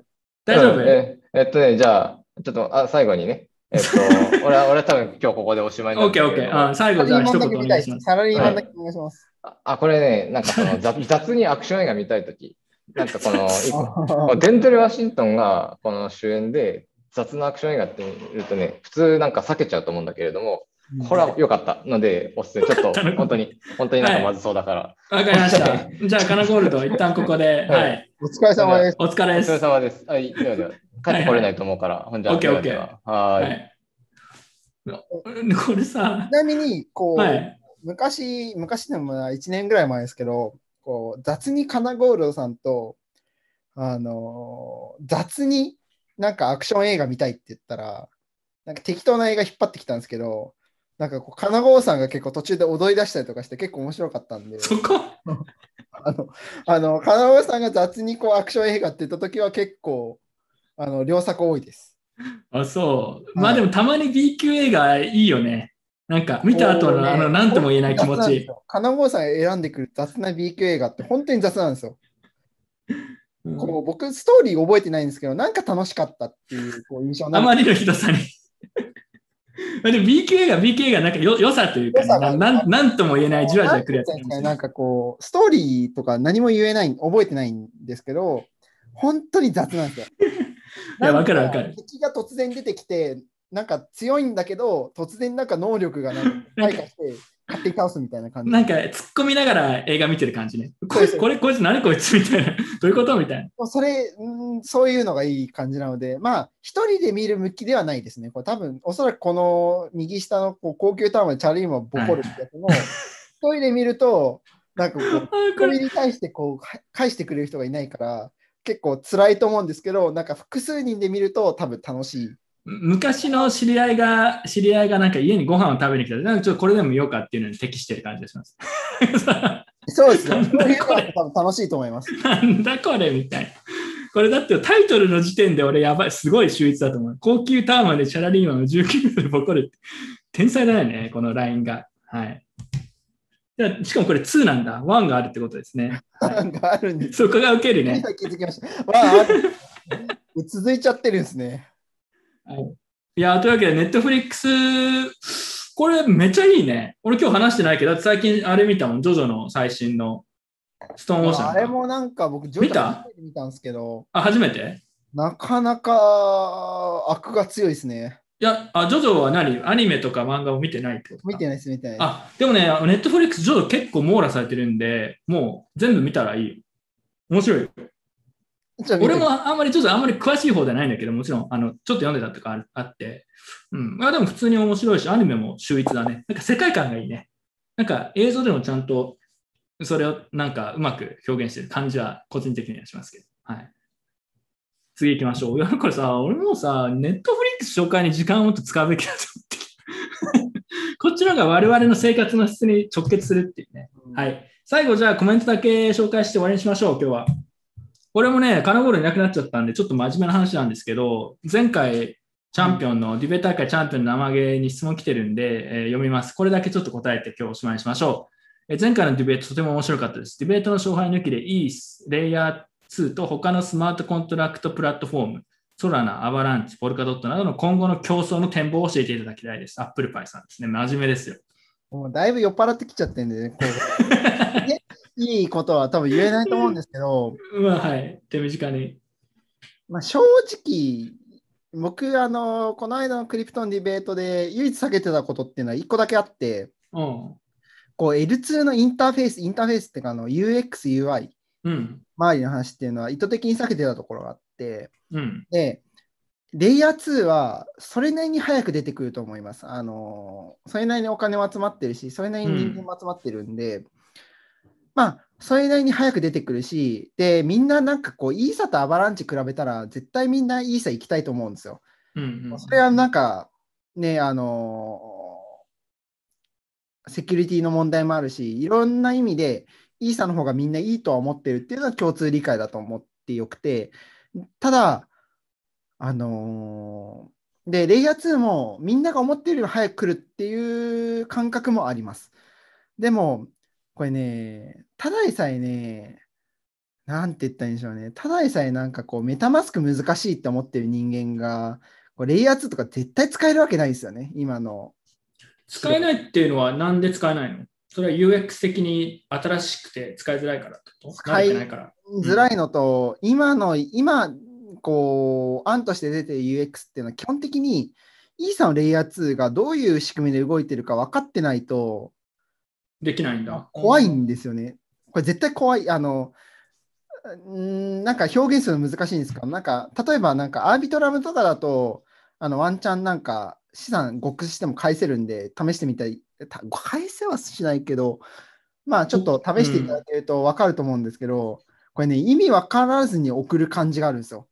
あの、なんて言ったらいいんですかね、よわけわかんないアドレスにわけわかんないけど、トークンを送るとか。はいはいわけわかんないけど、イーサ送るみたいなアクションがあって、で、かつ、なんか、アービトラム上でトランザクションを打つってなると、こう、メタマスク以上の理解を求められる部分っていうのがあるので、メタマスクですら結構、こう、人類に早いのに、んなんかさ、ちょっと興味あるから聞きたいんだけど、イメージとしてはだからこんな感じ？えまずイーサを用意します。取引所で。はい。で、取引所で用意したイーサをメタマスクに引き出します。はい。で、引き出したイーサをメタマスク上でアービトラムに送るみたいなの画面があるんですか？よくわでかんで、アービトラムに送ると、アービトラムで、アービトラム上のイーサみたいな感じになります。でこれも基本、的には1イーサみまあ、手数料とかを考えないと、メタマスク上の1イーサをアービトラム上の1イーサに、まあ、ラップするみたいな、あの、使用上の。雰囲気としてはなんかね、送る、送る感じなんですよ。ああ、でも、なるほどね。送るみたいな感覚。ラップとはちょっと違うんだ、感覚的には。ここに送るみたいな。ラップだと全部イーサイーサリアムチェーン上で完結するじゃないですか。イーサリアムチェーン上で送って、イーサリアムチェーン上でラップされるっていう感覚なんですけど、あのなんていうアービトラムになると、あ本当にアービトラムのアドレスに送ってる感じなんですよ。なるほど。UX 的に。で、それはでも変わ変わんないの ?UX を改善させることは。変えようと思ったら変えれると思うんですけど、うん。これな、言語が難しいんですけど、なるほどね。えー理解度が足りないと、なんて、あの、今のデファイって、あの、メタマスクはわかるけれども、デファイの中身はわかんないけれども、信用できるか送るみたいな人いるじゃない。うんまあ、チュートリアルに沿ってやってるみたいなさなん。かこう、中間層みたいな感じ。わかるわかる。うん。あの、その層は絶対取り込めないと思うんですよね。あの、まあ中間層からするとうん。怖いんですよ、L2 は。そのわかるわかる。うん。L2 はその個人のアドレスを送ってる感があってめちゃくちゃ怖いし、ただ上位層になると、あこれは単純にラップしてるだけなのねみたいな感じになって送れる。はいはいはい。で、なるほどね下の層になると、なんか特に何も考えてないんで、なんか、なんか池早さんのね、あのブログとか見て、じゃんじゃん送るみたいな感じ。まあ、単純にあと情報が多いからね、レイヤー1の方はもうすでにね、だからこう、うん情報、上中下になると、中がもういなくなっちゃうみたいなイメージがはいはいはい。あって、自分ですらちょっと戸惑ったところではあるので、まあ、それはまだ新しいから、それライトニングを最初の方いじった時とか、自分すごいよく覚えてて、うんですけど、もうなんか、わかんないね、確かにね。えー割と奇跡的な部分があって、ライトニングってあんな複雑なのに結構こう、使いやすくなってるんですよ。うん、そうだね。あの使いやすくなるように工夫してる。うで、最初と比べると、あの、なんか前話した気がするけど、ブリーズとかっていうのは、まあ、裏でごちゃごちゃやってるんだけいいど、ですねめちゃくちゃ使いやすいですね。カストディアルに近い形で使えるように工夫してるんだよね。てるんですけど、でもブリなんか L2 がブリーズみたいな形で使える未来って、個人的には、これはちょっといろいろ自分で考えてるところなんですけど、ブリーズみたいに使える未来っていうのは結構湧かなくて、っていうのは。あの、ブリーズ、あライトニングって基本的に単一機能じゃないですか、こう送る、うん送らないそうだね。に対して、こうぶあの L2 はもういろいろあるので、例えばこの L2 が信用できる、信用できないとか、あるいはこの L2 は信用できるけれども、このコントラクトは、あこのコントラクトのアプル、まあ、アプルーブ、あアプルーブっていうトークンの信用みたいなやつっていうのあは、信用できる、できないとか、いろいろ考え出すと、こうブリーズみたいに一筋縄、まあ、ライトニングも一筋縄ではないんですけど、うんあのライトニング以上に一筋縄でいかないというか、これ真面目な話ではあるんですけど、ああ真面目な話で申し訳ないんですけど、あの 酔ってきてるね。あのかなりこうブリーズみたいな感じではいかないのかなとは思う。でもそれ面白いね。自分全然詳しくないから、使い、なんだろう、仕様のイメージもわ湧いてなかったんあだけのコンど、トラクトに対する悪意に対してこう、コントラクト自体が悪意を持ってた場合っていうのに対してこう対応できないんじゃないかなっていう感覚は持ってます。こう。え、でもそれってさ、結局トランスファーなので、あのこんあの BTC の送金なので、うんうんうん、あれはこう悪意あるかないかっていうのは判断できるんですけど、はいはいはい、コントラ例えば EVM ごあのイーサリアムバーチャルマシン互換みたいな話になると、うん、ちょっとこれは、なんて言ったらいいんですかね、これ、このコントラクトは悪意があるよとか、悪意があるよとかっていう、つまりこのコントラクトがどういう結果をもたらすかみたいなことに関して、うんこう、送る前から分かる人間っていうのはなかなかいないので、え、でもそこはさ、例えばアービトラムに例えば送るんだったら、そこはもう信頼するわけでしょ、大部分。はい。もう、もう大部分あうーん、アービトラムだったら、割と信頼せずにいける。あ信頼っていうのは、もちろんコントラクトとかを見ようと思えば見れるんだけど、その、そんなチェックしないじゃん？で、それは別にライトニングとかも一緒だよ。だから、ウォレットのチェコードチェックしないでしょって話なんだけど、あそれで言うと信頼していきますね。はい。うん、で、信頼していって、で、ただ、乗った、例えばじゃあ1イーサをアービトラムに送った後に、それってその後、その後のリスクって何なの？例えば、ライトニングだったら、これ超真面目な話なんだけど、ライトニングだったら、その1ビットコインの例えばチャンネルを開きます。うん、で、そうすると 1BTC は、えーライトニング上で、まあ、アンロックされるというか、まあ、送れるようになります。で、はいそれはスピードも速いし、えーまあ、コストも低い。で、まあ、慣れてしまうと、特にちっちゃい金額だったらもうライトニングで送りたいみたいな感じなんですけど、ただリスクとしては、チャンネルを閉じられてしまうリスクが、まあ、リスク、まあ、お金を失うリスクではないんだけど、チャンネル閉じられる可能性がある。出ないリスクみたいな。うん、送れないリスク。欲しいときに、あれ、チャンネル閉じちゃってるじゃんたまにある。うん、とか、例えばブリーズの話してましたけど、ブリーズとのチャンネルもしばらくずっと使ってないと、あのーブリーズはお金を、まあ、貸してるとはちょっと違うんだけど、彼らの資金をロックアップしてる感じになってるんで、閉じちゃうんですよね、彼ら。お前使ってないから。我々のお金無駄になってると。こそうそう。うブリーズで送金するときはアプリ開いてないと閉じられちゃいますからね。そうそう。とかああって、まあそういう、まあリスクというか、ドローバックみたいなのあるんですよね。はいで、仮に自分からチャンネルを作っても、相手のノードが勝手に閉じちゃう可能性もゼロではないんで、まあそういうのはあり得ると。ただ、お金を失ったりするリスクはないんですよ。まあ送金金額が思ったより高いとかそういうのはあるんだけど、そのルーティングの経路によって、そこは面白いとこでもあるんだけど、アービトラムとかの場合だとどういうリスクがあるのかっていうのはちょっとよく分かってなくて、なんか例えば1イーサ送ったやつを変なよくわかんないコントラクトに許可を送ると全部取られる可能性があるとかそういうこと？でもそれって L1 も変わんないじゃん？と思って。これね、どうなんですかね。自分もあんまりこう、お、うん、どうなんだろうな。突如、ネットフリックスの話からまずいいきなりいや、単純に気になってさ、どうな、なんか、同じところはどこで、どこが違うのかなっていうのが、まあ、知りたいんだよね。OVM だとイーサリアムと変わんない感じで使えるので、基本的にイーサリアムで危険なものは危険みたいな感覚でうん。いけるとは思います。あのつまり、イーサリアム、あのオプティミスキオプティミスティックロールアップのうん。状態だと、そのトランザクションをトランザクション、トランザクションの最終的なステートをこうイーサリアムに投げる人、投げる人が、な投げる投げ、投げた状態が、こう、に悪意がなければ、オプティミスティックっていうのは基本的に投げた後に、うんあ。のこれおかしいじゃないかっていうう。ん。スキームなので、こう投げた状態がおかしくなければ、あの基本的には、うん大、大丈夫っていうと、ちょっとなんか語弊がありそうなんですけど、まあ、イーサリアムのリスクと変わらない。イはいはいはい。なるほどねー。サリアムのリスクと変わらないっていう感じだと思うんですけど、コメントで酔っ払ってる時にする話じゃないって書いて これぐらいだったら、これぐらいだったら大丈夫です。これぐらいだったら大丈夫です。確かに、なんかでも若干酔ってる感はするから、ちょっとこれくらいにしようか。なんかあればまたこの話別の機会でしてもらえればいいかな。GK に関しては分かんないっていうのが正直な話ですね。こう使ってて、なんか今このリスクが発生してるんだなっていうのは、オプティミスティックの時は結構分かる感じがあるんですけど、GK になると、こう正直分かんない。うん例えば自分で GK ロールアップのこうノードを回した時にすごい時間かかるんですよ、GK って。あの計算コストが高いんで。はいはいなんですけど、例えば GK シンクっていう今一番 GK で大きいところにうんパーシコン投げると意外と早くこうトランザクションがコンファームされるんですよね。うんいやこれコンファームなの？みたいな。うんだってめっちゃ早いですよ。自分の例えば計算、例えばこの MacBook で計算した時とかってすごい時間かかるんですよ。あの1分とか2分とか。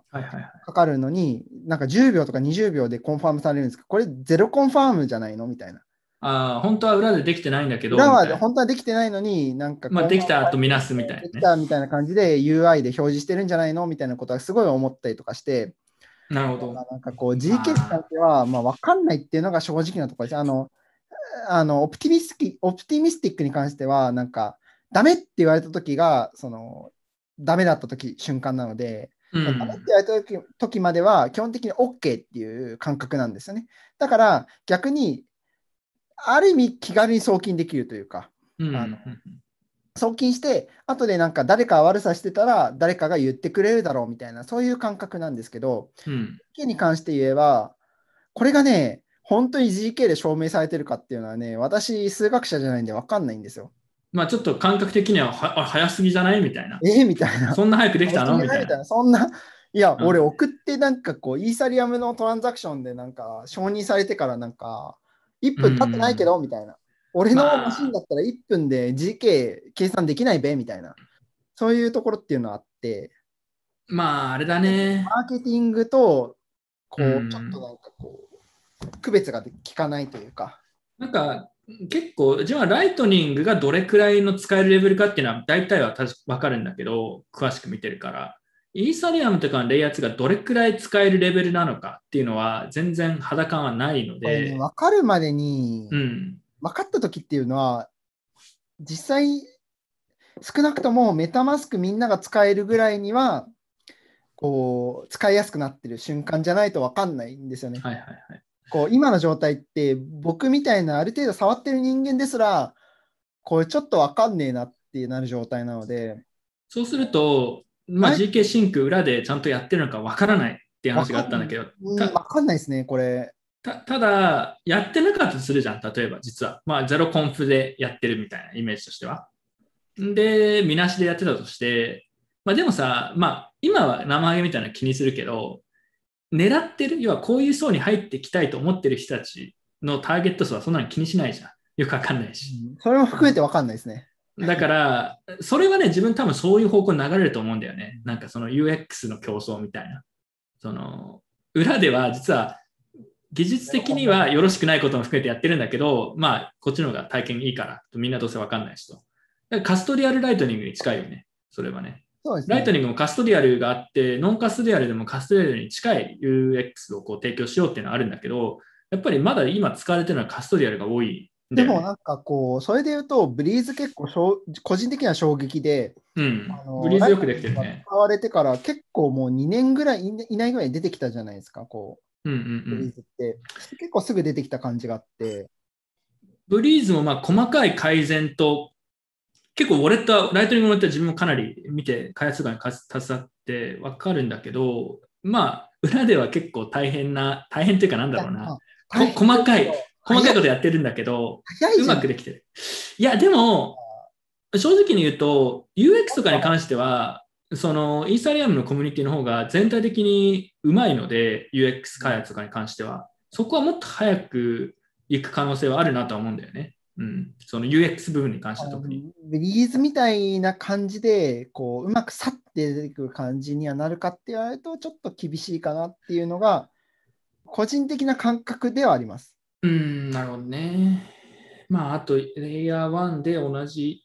でも、一旦渡しちゃえばさ、一旦アービタリーに渡しました。なんか、なんとかそこは抜けられた。あとは、あの、裏ではさ、ユーザーからすると何が起きてるか分かんないけど、使ってる感じ、例えばユニティスワップでトレードしますみたいな。はいフローっていうのはもうあんまレイヤー1って変わんないというイメージでしょ？基本的には。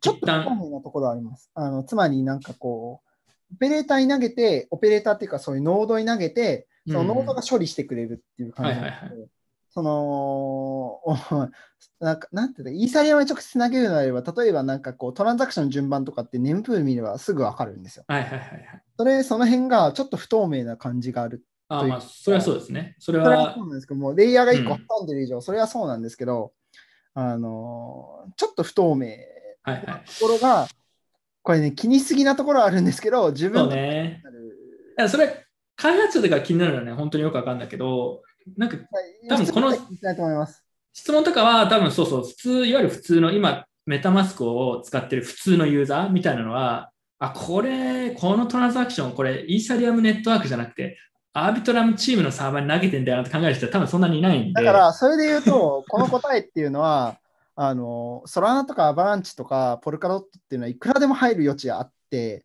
うん。結局、あの今日の最初の方でも述べましたけど、あの今のイーサリアムって結構 L2 頼みみたいなとこがすごいあって、うんうんあのうんコールデータの、コールデータっていうか、なんかこう、イーサリアムトランザクションに投げる大きいデータですね。うん大きいデータの料金を下げますよっていうのも、結局、もう L1 は富裕層のためのチェーンだから、あの L2 でなんとかしてくれやって、L2 はいはい開発できてないけれども、イーサリアムの L2 なんてみんなもう全然難しすぎて、開発なんて全然できてない。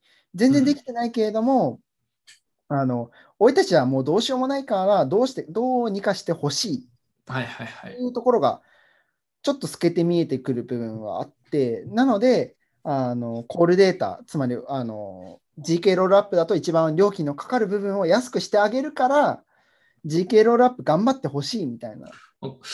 ちなみに、これちょっとまた話がさ、ちょそうそう終わるけど、こうあれは今日サクって言ったけど、結構話してるよ。しかも関係ないことの話が多かったけど。あの、質問、ちょちょっとだけね、あんまりあんまり詳しく回答しなくていいけど、あの、ななんて言うと思ったんだっけ？ちょっと忘れちゃった。ちょっと待って。今なんか別の時間とか言って忘れちゃったよ。えっとね、えーあ、そうそうそう。なんか、GK ロールアップのために特別にそこのコストはガス代下げるみたいな提案があるっていうことだったんですけど、でもそれって別に処理のコストが下がってるわけじゃなくて、この便宜的にかかるコストを下げてるだけってことでしょ？そう。だから、それってさらにレイヤー1の圧迫につながらないのかなってのはちょっと思いましたね。その GK のそのデータがどれくらいのさ大きさのものなのか次第ですけど、それで言うと本当におっしゃる通り。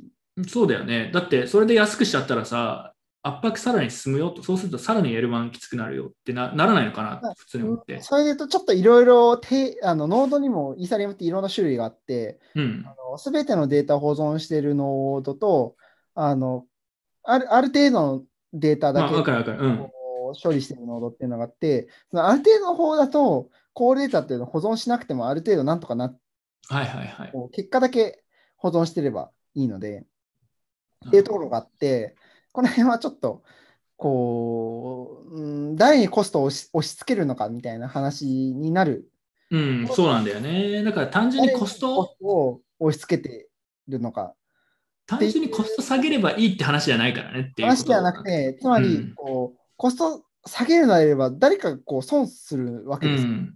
ね、そうそう損する人がこう誰になるのかっうん。ていうところで、結構こう純粋な気持ちでイーサリアムのノード回してる人って結構いると思うんですよ。あの、イうんーサリアムの利益を残しておきたいとか、そういう人たちいると思うんですけど、そういう人たちを犠牲にしてるんじゃないかって言われると、まあその通り。まあ、そこは一旦忘れても、なんか、ちょっとね、なんだろう、GK とかの仕組みを細かく理解してないからなんだけど、なんか、そのトランザクションが取られたりと、取られたりっていうか、なんていうのかな。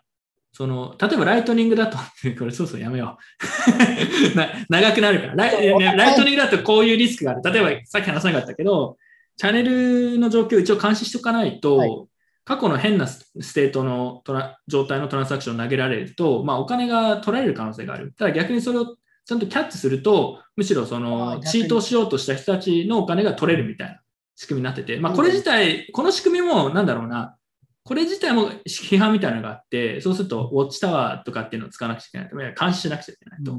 でそこって信頼も発生するしみたいな。とか。まあ、だからそういう微妙な話があるんだけど、GK とかだとどうそこら辺どうなってるんだろうなっていうのと、レイヤー1がなんか肥大化する方向性になると、なんかレイヤー2の方にも影響あるのかなっていうのはちょっと気になったんだけど、それ話をし始めると、先に簡潔に述べると、全然こう、きそのそのレベルの話にはなってないです。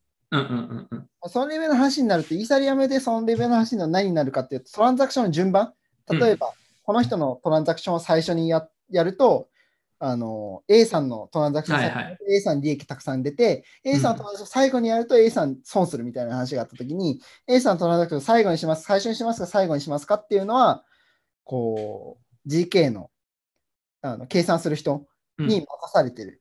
はいはいはい。で、なそれ以それ以上の話はされてないので、その多分ライトニングのその話っていうのは、その順番の話と多分等価だと思うので、あの等価っていうか、大体同じような話だと思うんで、そういう話その話よくあるあるだと思うんですけど、順番の話的な話だと思うんで、それだと GK だと、まあ、あんまりこう、ね、訴状には上ってない感じがありますっていう感じで、そろそろ、そうですね。あのちょっとコ、メントが全然来なくなっちゃってる。全然こう来なくなっちゃってて。いやあ、面白いんだよね。いや、なんか、あの、単純に興味本位として、ライトニングの状態大体わかるから、それに比較して、今の、これから来るって言っている、イーサリアム系のやつってどんな感じなんだろうなって、やっぱ気になるところあるんですよね。いやでも僕もこのはこういう系の話が一番好きなんですけど、終わらないって話になっちゃうんで、一旦ここでだから結論だけ最後まとめると、今後の競争の展望ね、レイヤー2は確かにあるんだけど、今話したみたいな細かい、まあ、まだうまくできてないところ、もしくは UX 的なところが。あって、もうにあるんで、うん。もういくらでもいけますよ。まあでもね、1年以内にみんなそっちに移動するっていうのは自分もちょっと考えてなくて、それは例えばライトニングの変化の進進歩の、なんだろう、形だったりスピード、どういうことが起きたかっていうのは分かってるから、まあ、多分1年はどんなに早くてもだよ。1年はかからないと、なんかこう、ある程度、なんだろうな、開発者とかだったら全然使うんだけど、他の人がガンガンっていうのはちょっとないかなって思うんだよねね。うん。他の人がガンガンなんかこう使える度合いがみんな一緒だったら、みんなイーサの L2 使ってるんですよ。うんうんうん。例えばみんなリテラシーが一緒とかだったら、全員の知能が一緒で、みんななんかこう同じリテラシーで使ってますとかだったら、なんかイーサの L2 ってもっと早く広がると思うんですよ。でもそうじゃないから、ソラナとかアバランチとかポルカドットっていうのがこう広がる余地があるわけであって、うんっていうのはちょっとなんかちょっと若干過剰な理論なんですけど、うん。あのっていうところは、うん、ちょっと思うところがあって、あのなので、あの、アバランチとかソラナっていうのは、まあうん、ソラナ若干オーバーバリュー味ありますけど、まあ、うん、その辺は期待しててもいいんじゃないかなとは思います。うんまあ、タイミングだよね。だからこの1年とかははい、多分彼らの構成っていうのは、自分も、自分もそういう認識だね。その例えば3年後、5年後とかにどうなってるかちょっとよくわかんないけど、わかんないですけど。な1年とか言われれると、競争の環境としては、まあもうちょっと彼らぐいぐい来ても全然おかしくないよ。一つ言いたいことがあるとすれば、前回のディベート大会で私が言ったように、なんか E さんは L2 をこう魔法の道具みたいに使うやつには全員注意しろっていうえ、それ、ちな、え、生ハゲどっち派だったっけ？私はこう E さんの L2 が全部ソラナに勝つって言ってまあ、した。言ってた派だけど、ああ、そういうことね。まあだからディベートではその立場だったけどってことねデー。トではその立場だったんですけど、自分の思うところとしては、そういうことを言ってるやつらにこそ気をつけた方がいいっていう、はいはいポジショントークなんで、そうだよね。だってそう来るって言ってる人さ、使ったことなかったりとか分かってない人たちでしょ。開発者とかは冷静だからね、割と。あうんまあ、来ると思うんですけど、そんなね、すぐにはね、来ないし、その来る頃にソラナが例えばイーサリアムの従属的な立場にあるかって言ったらまた違うかもしれないので、そうですね。うん。まあ、でもこれはまあ、来年の話出てくるでしょうねってことで。ちなみはいにこう、今ちょっとあのコメントであったんで、私は25歳です。はい。ななんで、何の質問だ？何の質問だか僕も分かんない。はい。まあでもここまでにしましょう。最後、図らずして真面目な話になったんですけど、まあ、いいでしょう。はいいいでしょう。というわけで、今回はここまでです。えーいつも通り、アンカーとか Spotify でもオーディオ版公開してるんで、えー興味がある人はそっちも聞いてください。最近なんかそっち聞いてる人、なんかあんま減った、減ったかな？う んまあでも別に音で聞きたい人はいれば、ぜひ一応そっちでも上げてるんで聞いてください私たち。も声聞いても面白くないですからね。はい。あとね、12月に割と忙しい、忙しいというか、なんかたまたま収録が多くて、来週、これ生ハゲも来てもらうんだけど、何聞いたらいいんですか、逆に。聞東大教授の内田さんにインタビュー。いいたらいいんですか？僕なんや、か、俺もね、分かってない。僕昔、なんか東大のあの経済学部の教授に、自分東大生だから行けばいいやと思って、なんかいろいろ話聞きに行ったら、返り討ちにされたことがあって、それ以来ちょっとなんか東大の経済学部の教授結構苦手なんですけど、いや、あの分かる分かる。か帰り討ちどういう感じ？何言ってんの？みたいな。普通になんか、あこれ君の言ってる理論経済学勉強しないねみたいな感じで、まあもうちょっと優しかったですけど、え、そのクリプト系の話で？クリプト系の話でけいろいろ教えてもらって、逆に結構勉強にはなったんですけど、はいはいはい。若干ちょっと苦い思いもしたというか。ああ、ちょっと恥ずかしめを受けた感じ。若かったので、私。まあ、わかるわかる。で、俺もね、その点では、内田さん非常に腰が低いというか、ちょっと話したんだけど、事前に。あ、そうなんです。その、すごくこう、むしろこっちをこうね、こう、よいしょしてくれるんだけど、あんまりこう、怖いよね、と思って自。分勉強しないで、その時は行っちゃったので、変える位置に。いや、でも、ディファイとかの話は逆に生ハゲが、こう、教えるじゃないけど、こういうのがあるとか、こういう仕組みですみたいなとこもあると思うし、彼、彼はね、リスク計算の研究をされてる人なんで、まあ、まさにそういう話すごい面白い。いや、むしろ生ハゲを連れてくのは、俺よりそういうの詳しいから、質問する側として、ちょっとそういう感じで質問してほしいっていうことなんだよね。うん。はい。なので、えーそれが12月ありますと、あとはビットコインダークサイド、これ年一でやってる、年一の企画になりましたね。なんかやります、多分。年一今企画。回どなたがいらっしゃるとか。ビートコインダークサイですか？ノープランですね。はいクリスマスに予定がない人を呼ぶ予定です。私も予定ないですよ。いやいやいやいや、結婚してるでしょ。はい、その上で予定がない。まあでもまあ何かやります。年末の相場振り返りもこれ毎年やってる、毎年割とこ、うん、恒例になってるんで、これやります。今年1年振り返るみたいな。逆にかこうあの東さんはこうダークサイドに向けて予定を開けてるんですか？それとも予定がないいやー、これやっぱね、全力で準備運動して開けてますよね。開けてます。みんなのために。気になって。みんなのために。東さん狙ってると思うんで、このね、見てる方の女性の方々とか。いやいやいや、ちゃんとバッチリみんなのために開けときます。開けますそれでは良かったです。はい。えっと、年末の相場振り返り。そうね、なんかこれ仮想日とかに来てもらおうと思ってます。はい。なんか去年もやったんで。あとなんか JB アワード、まあなんか気づいたら毎年やってる感じになるんで、今年もやるかもしれないです。ちょっと調整中って感じですね。はい。なので割とね、撮影しなくちゃいけないんですけど、えーぜひ見てください。まあこの中だと一番直近出すのは、内田さんのインタビューかな。まあ、収録して出そうと思います。あでも、質問募集しても多分、なんかあんまり、なんだろうな、普段のゲストとちょっと属性が違うので、うん、なんか割と彼の専門の話を自分は聞きたいな。ディファイの話とかよりは、ほん本当に普通に彼の専門の話をちょっと教えてほしいなん。か僕は一言も喋んないであるオチをちょっと僕は期待してます。いやいや、それね、やめて、俺にプレッシャーがかかる。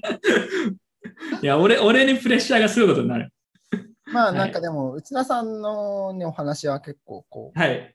あの、まあ結構他にも大学の教授の方に来てもらって、彼らの専門について教えてもらうみたいな、やるけど。の人って意外といないですよね。あのー、何の人？ですか、なんか、こう、こういうリスクありますよっていう人たちっていうのは意外と来ないですよね、この界隈って。あまあ、呼べば来てくれる人もいるかもしれないけど、ちょっとあんまつつてがなかったりとかね。なんかこう、積極的にこう、コンタクトしてくれる人はいないといういないね。うん、まあ、なんかこういうさ、ビットコインとかクリプト系の話に興味がある人だったらね、全然、あのむしろ、なんか、でも、いやクリプト系の話をしててリスクの話になるとかないじゃないですか。うん、だから、いや、でもさ、これ、まあ、最後にまもう一個まだ あーなんかちょっとね、真面目な話混ぜるけど、最後、いや、ディファイとか言ってんだったらさ、こういうの知らないとさ、ディファイとか言ってる場合じゃないと思うんだよ、俺はね。で、俺はさ、そんな詳しくないから、金融とかのね、リリスクの話だったりとか、あんまりやってないんだよね。でもさ、そんな、ウェブ系でさ、ウェイって言ってやるもんじゃないからさ、と思って、あの正直に言うと。それは、本来。うん、であのやってる側は、ウェイって顔しながら、裏でうん。ちゃんと計算してますから。でだから、そうそうそう。それのその上でこう食われてる人たちがたくさんいるっていう。ディファイのガチでだったら、ね、いわゆるこういうことがむしろ重要だと思うし、リスクの話だったりとか、まさにだからそこの専門なんで、ディファイとかじゃないんだけど、まあ共通の話じゃんと思って。うんまあ、その、その、なんで、みんななんか嫌がるところですよね。そうだね。で難しい、難しい話で、カナゴールドとかがね、まさに専門でやってた、そういう話で、そうそう、で、なんか面白いじゃんと思って、まあ、ここら辺についてちょっと詳しく、くわ詳しくはないな。あのこういうさ、教授とかにさ、詳しくお願いしますって言え大変なことになる。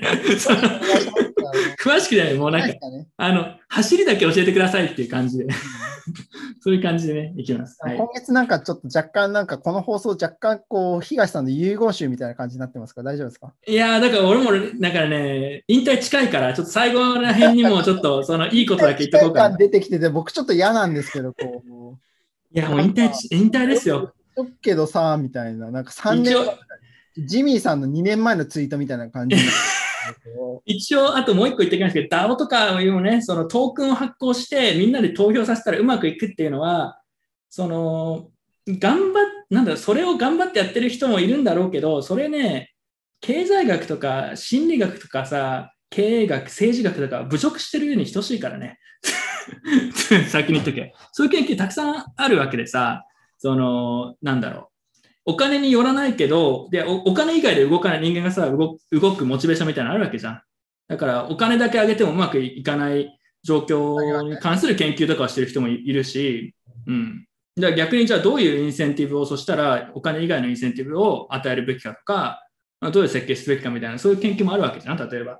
それをさ、お金投げてさ、投票させればうまくいくだろうって、どうなの？っていうね。まあ、例えばね。うん。まあ、個人的にはすげえ雑だなって思いますけど、こまあなんかでもそこにさ、なんか新しいものがあるっていう人は分からなくはないんだけど、う、例えばそれでね、唯一分かるとしたら、こう人自体がこう定着しないっていうこう考え方をしてるのは分かるんですよ。つまり人が定着したけれども、なんかモチベ上がんなくてやめて、新しい人がついて、なんか新しい大学卒の、なんか全然あこう大学でお金、バイト代時給900円で頑張っ時給900円来てやめて、時給900円来てみたいなやめてみたいなこう世界観だったらこう唯一わかんなっていう感じはしつつも、こう DAO でこう時給900円の人たちがこう食いついてくるみたいなのを歌ってるところって一個もないんで、うん。なんかね、だから、まあ、何が言いたいかというと、うん、まあ、DeFi もそうだし、DAO とか、まあ、DAO とか自分個人的には結構好きなんだよね。好きなんだから、ちょっと雑なそういう議論をするのはやめてほしい。そのね、トークン発行と、それを配ったり売ったりすることを正当化するために、そういう雑な主張をしないでほしいなっていう真面目なね、遺言としてこ。れはこれ、これはね、すべ、すべてに共通なんだけど、うん、すべてに共通なんだけど、そう、っていうふうに思ってるんで、はい。まあ、個人的にはね、そういう話を最近してて、もう引退する。いや、でもこれマジマジマジ。まあ、またそういう話出るかもしれないけど、まだ未来があるので、これ以上そうそう、生ハゲに頑張ってもらって、はい私はこれ以上未来あるんで、ちょっとノーコメントでいきたいと思います。生ハゲに頑張ってもらうけど、自分個人としては割ともう、あのーこういう議論をするのはもう自分の時間の無駄になるんでやめようっていうのはありますね。はい、毎回同じね、ニュース話してますからね。基本全部一緒なんだよね、構造的にはね。その問題だったりとかも。ねこうニュースもそうそうそうね。ニニュースはね、でもたまに面白いのがあるんだけど、そうそう、なんかいろんなプロジェクトとかが共通する問題点とか批判って、まあなんかまあ、ほぼ共通というか、ぐるぐる回ってるとこがあって、まあ言ってもどうしようもないっていうところも含め、そこはまあ、未来に託すので、若い、若い生ハゲ的なそうにね、はい。まあ、そういうことです。はい。という今月の遺言でした。遺言 今月の遺言ってやべえな。やばい。もう本当に死ぬ人っすよ。今月のいやいや、まあでも、あ真面目な話をね、えー来週くらいに、えー内田さんとかも含めてやるので、そそちらもぜひ見てください。本当に最後の最後なんですけど、はい。今月のエミンにするって話はどうなりましたか？あ、これは、来月はさ、あの、年末放送みたいなのと被るから、意味ないから、まあ、やるとしたら1月だね、来年。はい。ちょっとなんかこう、中地がリストラされたっていうことで、いや、中地は我々の心の中でずっと生き続けます。今月の緩まずに変えましょう。今月のゆずゆるまずっていうことで、これ見てる方は、これ、ハッシュタグ変更していただきたいっていうところまあ、しばらくいいですよ。今月中地でも調べるし。中地でも両方検索しますんで、どっちかでお願いしますっていうところで。来年からは今月のゆるまずになる可能性が高い。中地がこれみ、中地もしくは、こう、中地の研究室の、こう、学生さんが見ていらっしゃるのであれば、こう、こそっとね、あの、面白いことを一言、あの、中地さんのアカウントで言っていただけると、中地フィクションですからね、あくまでも。フィクションですけど も、実在の人物と関係ないですか人物とは関係ないですけれども、もしも、もし面白いことがね、ツイッター上でありましたら、ちょっと私たち一行しますので、あの、まだあ中地へ生きてるなとか、あーもう中地ダメでゆるまずの時代だなとか、そういうとこっていうのは、こう、我々の方で、こう、厳正にね審査いたしますので、ツイッターの方でお願いします。ちなみにコメントで今月の中地だけやってほしい。どういうことだよ。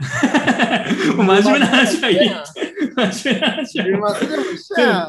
中地だけやるっていう。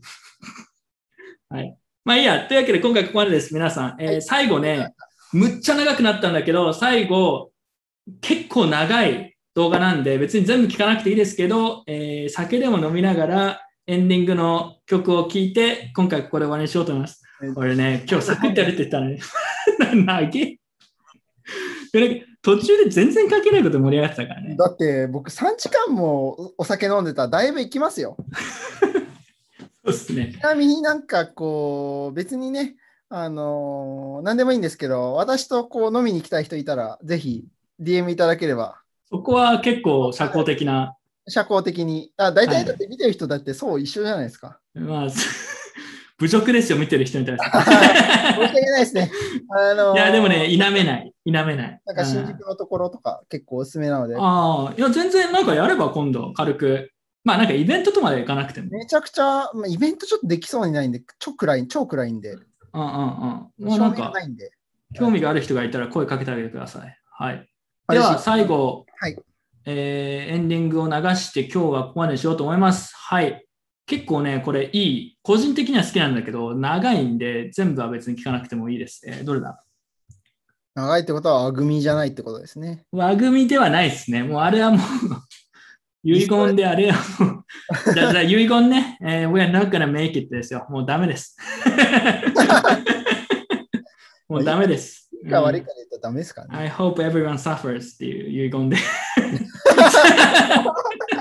れはダメです。最後、それは最後これでいきます。はい。では、はい。ありがとうございました。 Пойдем, может чуть-чуть, когда будешь идешь, остановись только в момент, когда ты будешь присаживаться. А, хорошо. Потому что в один момент Я ты поняла, там будешь немножко, да, да. А тебе не мешает? Нет, на петлю не слышно. Ага. Сними их. Сними их.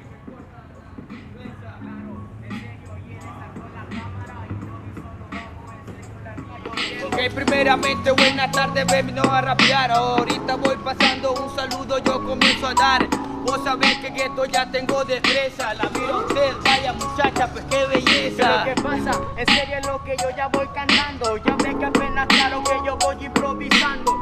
A la cámara claro que estoy saludando. Y a la muchacha con las rimas tenemos bailando. Eh, claro que en esto digo ajedrez y jaque mate. Ya vieron que hay cultura, pues aquí en Sonsonate.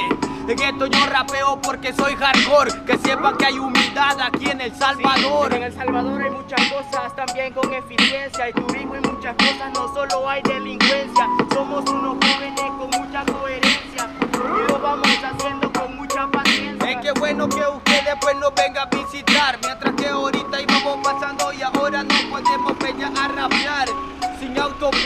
Solo quiero que sepan que si hay artistas Muchas gracias por fijarse en El Salvador. Así lo hacemos rimas desde el corazón.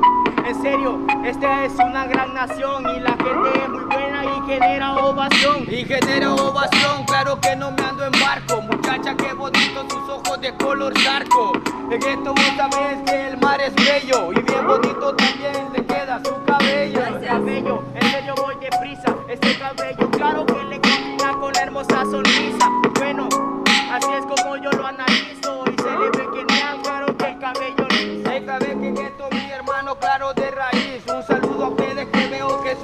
otro pues país En esto claro que mi mente lo analiza. Que miren este video pues que vengan más turistas. Turistas que vengan y vengan a nuestras playas, a nuestros cerros, volcanes y las murallas, que vengan a ver todo lo que hay aquí en la talla, porque improvisamos, lo hacemos de noche a la mañana. De noche a la mañana y si viene pues aquí se disfruta. Los platillos, pupusa y también la yuca. Muy bien sabroso y claro lo escandaloso. Y hasta tenemos agua recién del pozo. En el pozo y nunca se exagera. Tenemos lugares hermosos, los chorros de la calera. Tenemos miradores, muchas piezas miradores. Y lo hacemos así, sé que vendrán tiempos mejores. Tiempos mejores, en esto no se necesita ciencia, no confundan la cultura con la delincuencia.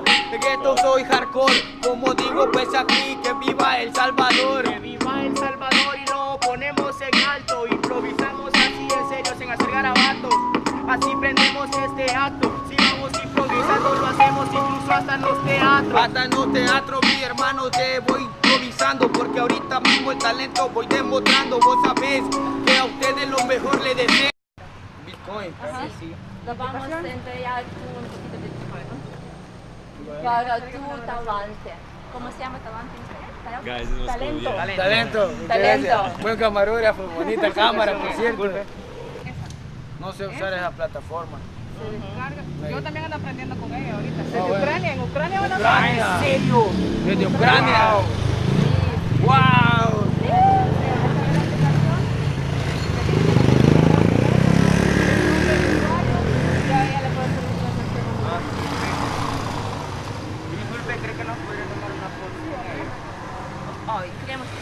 Ah, ah.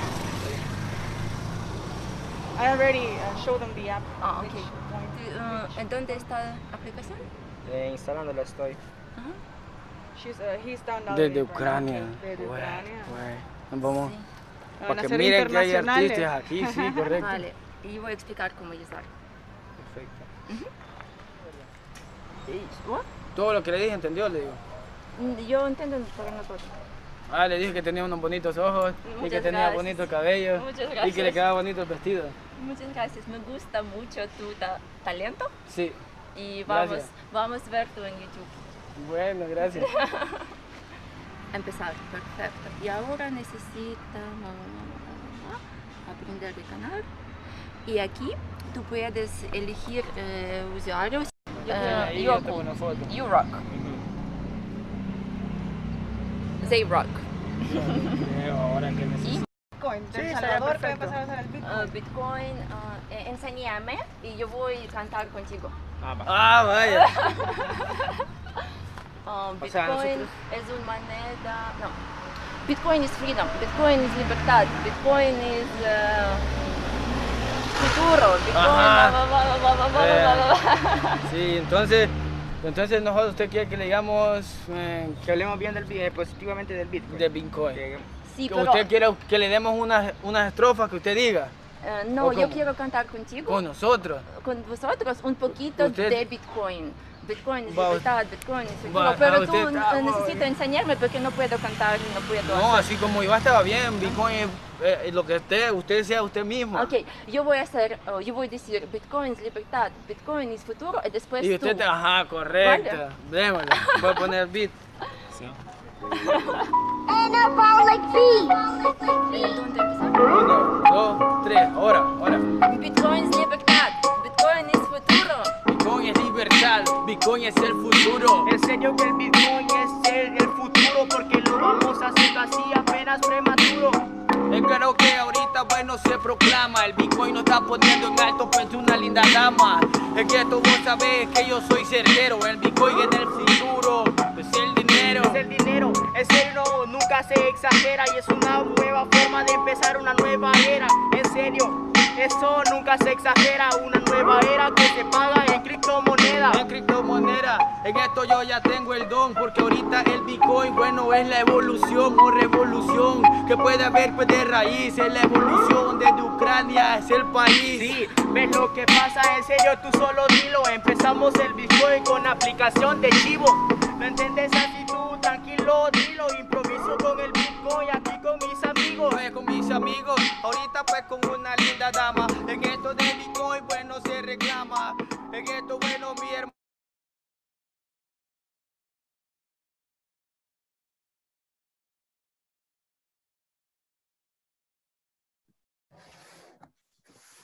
¿A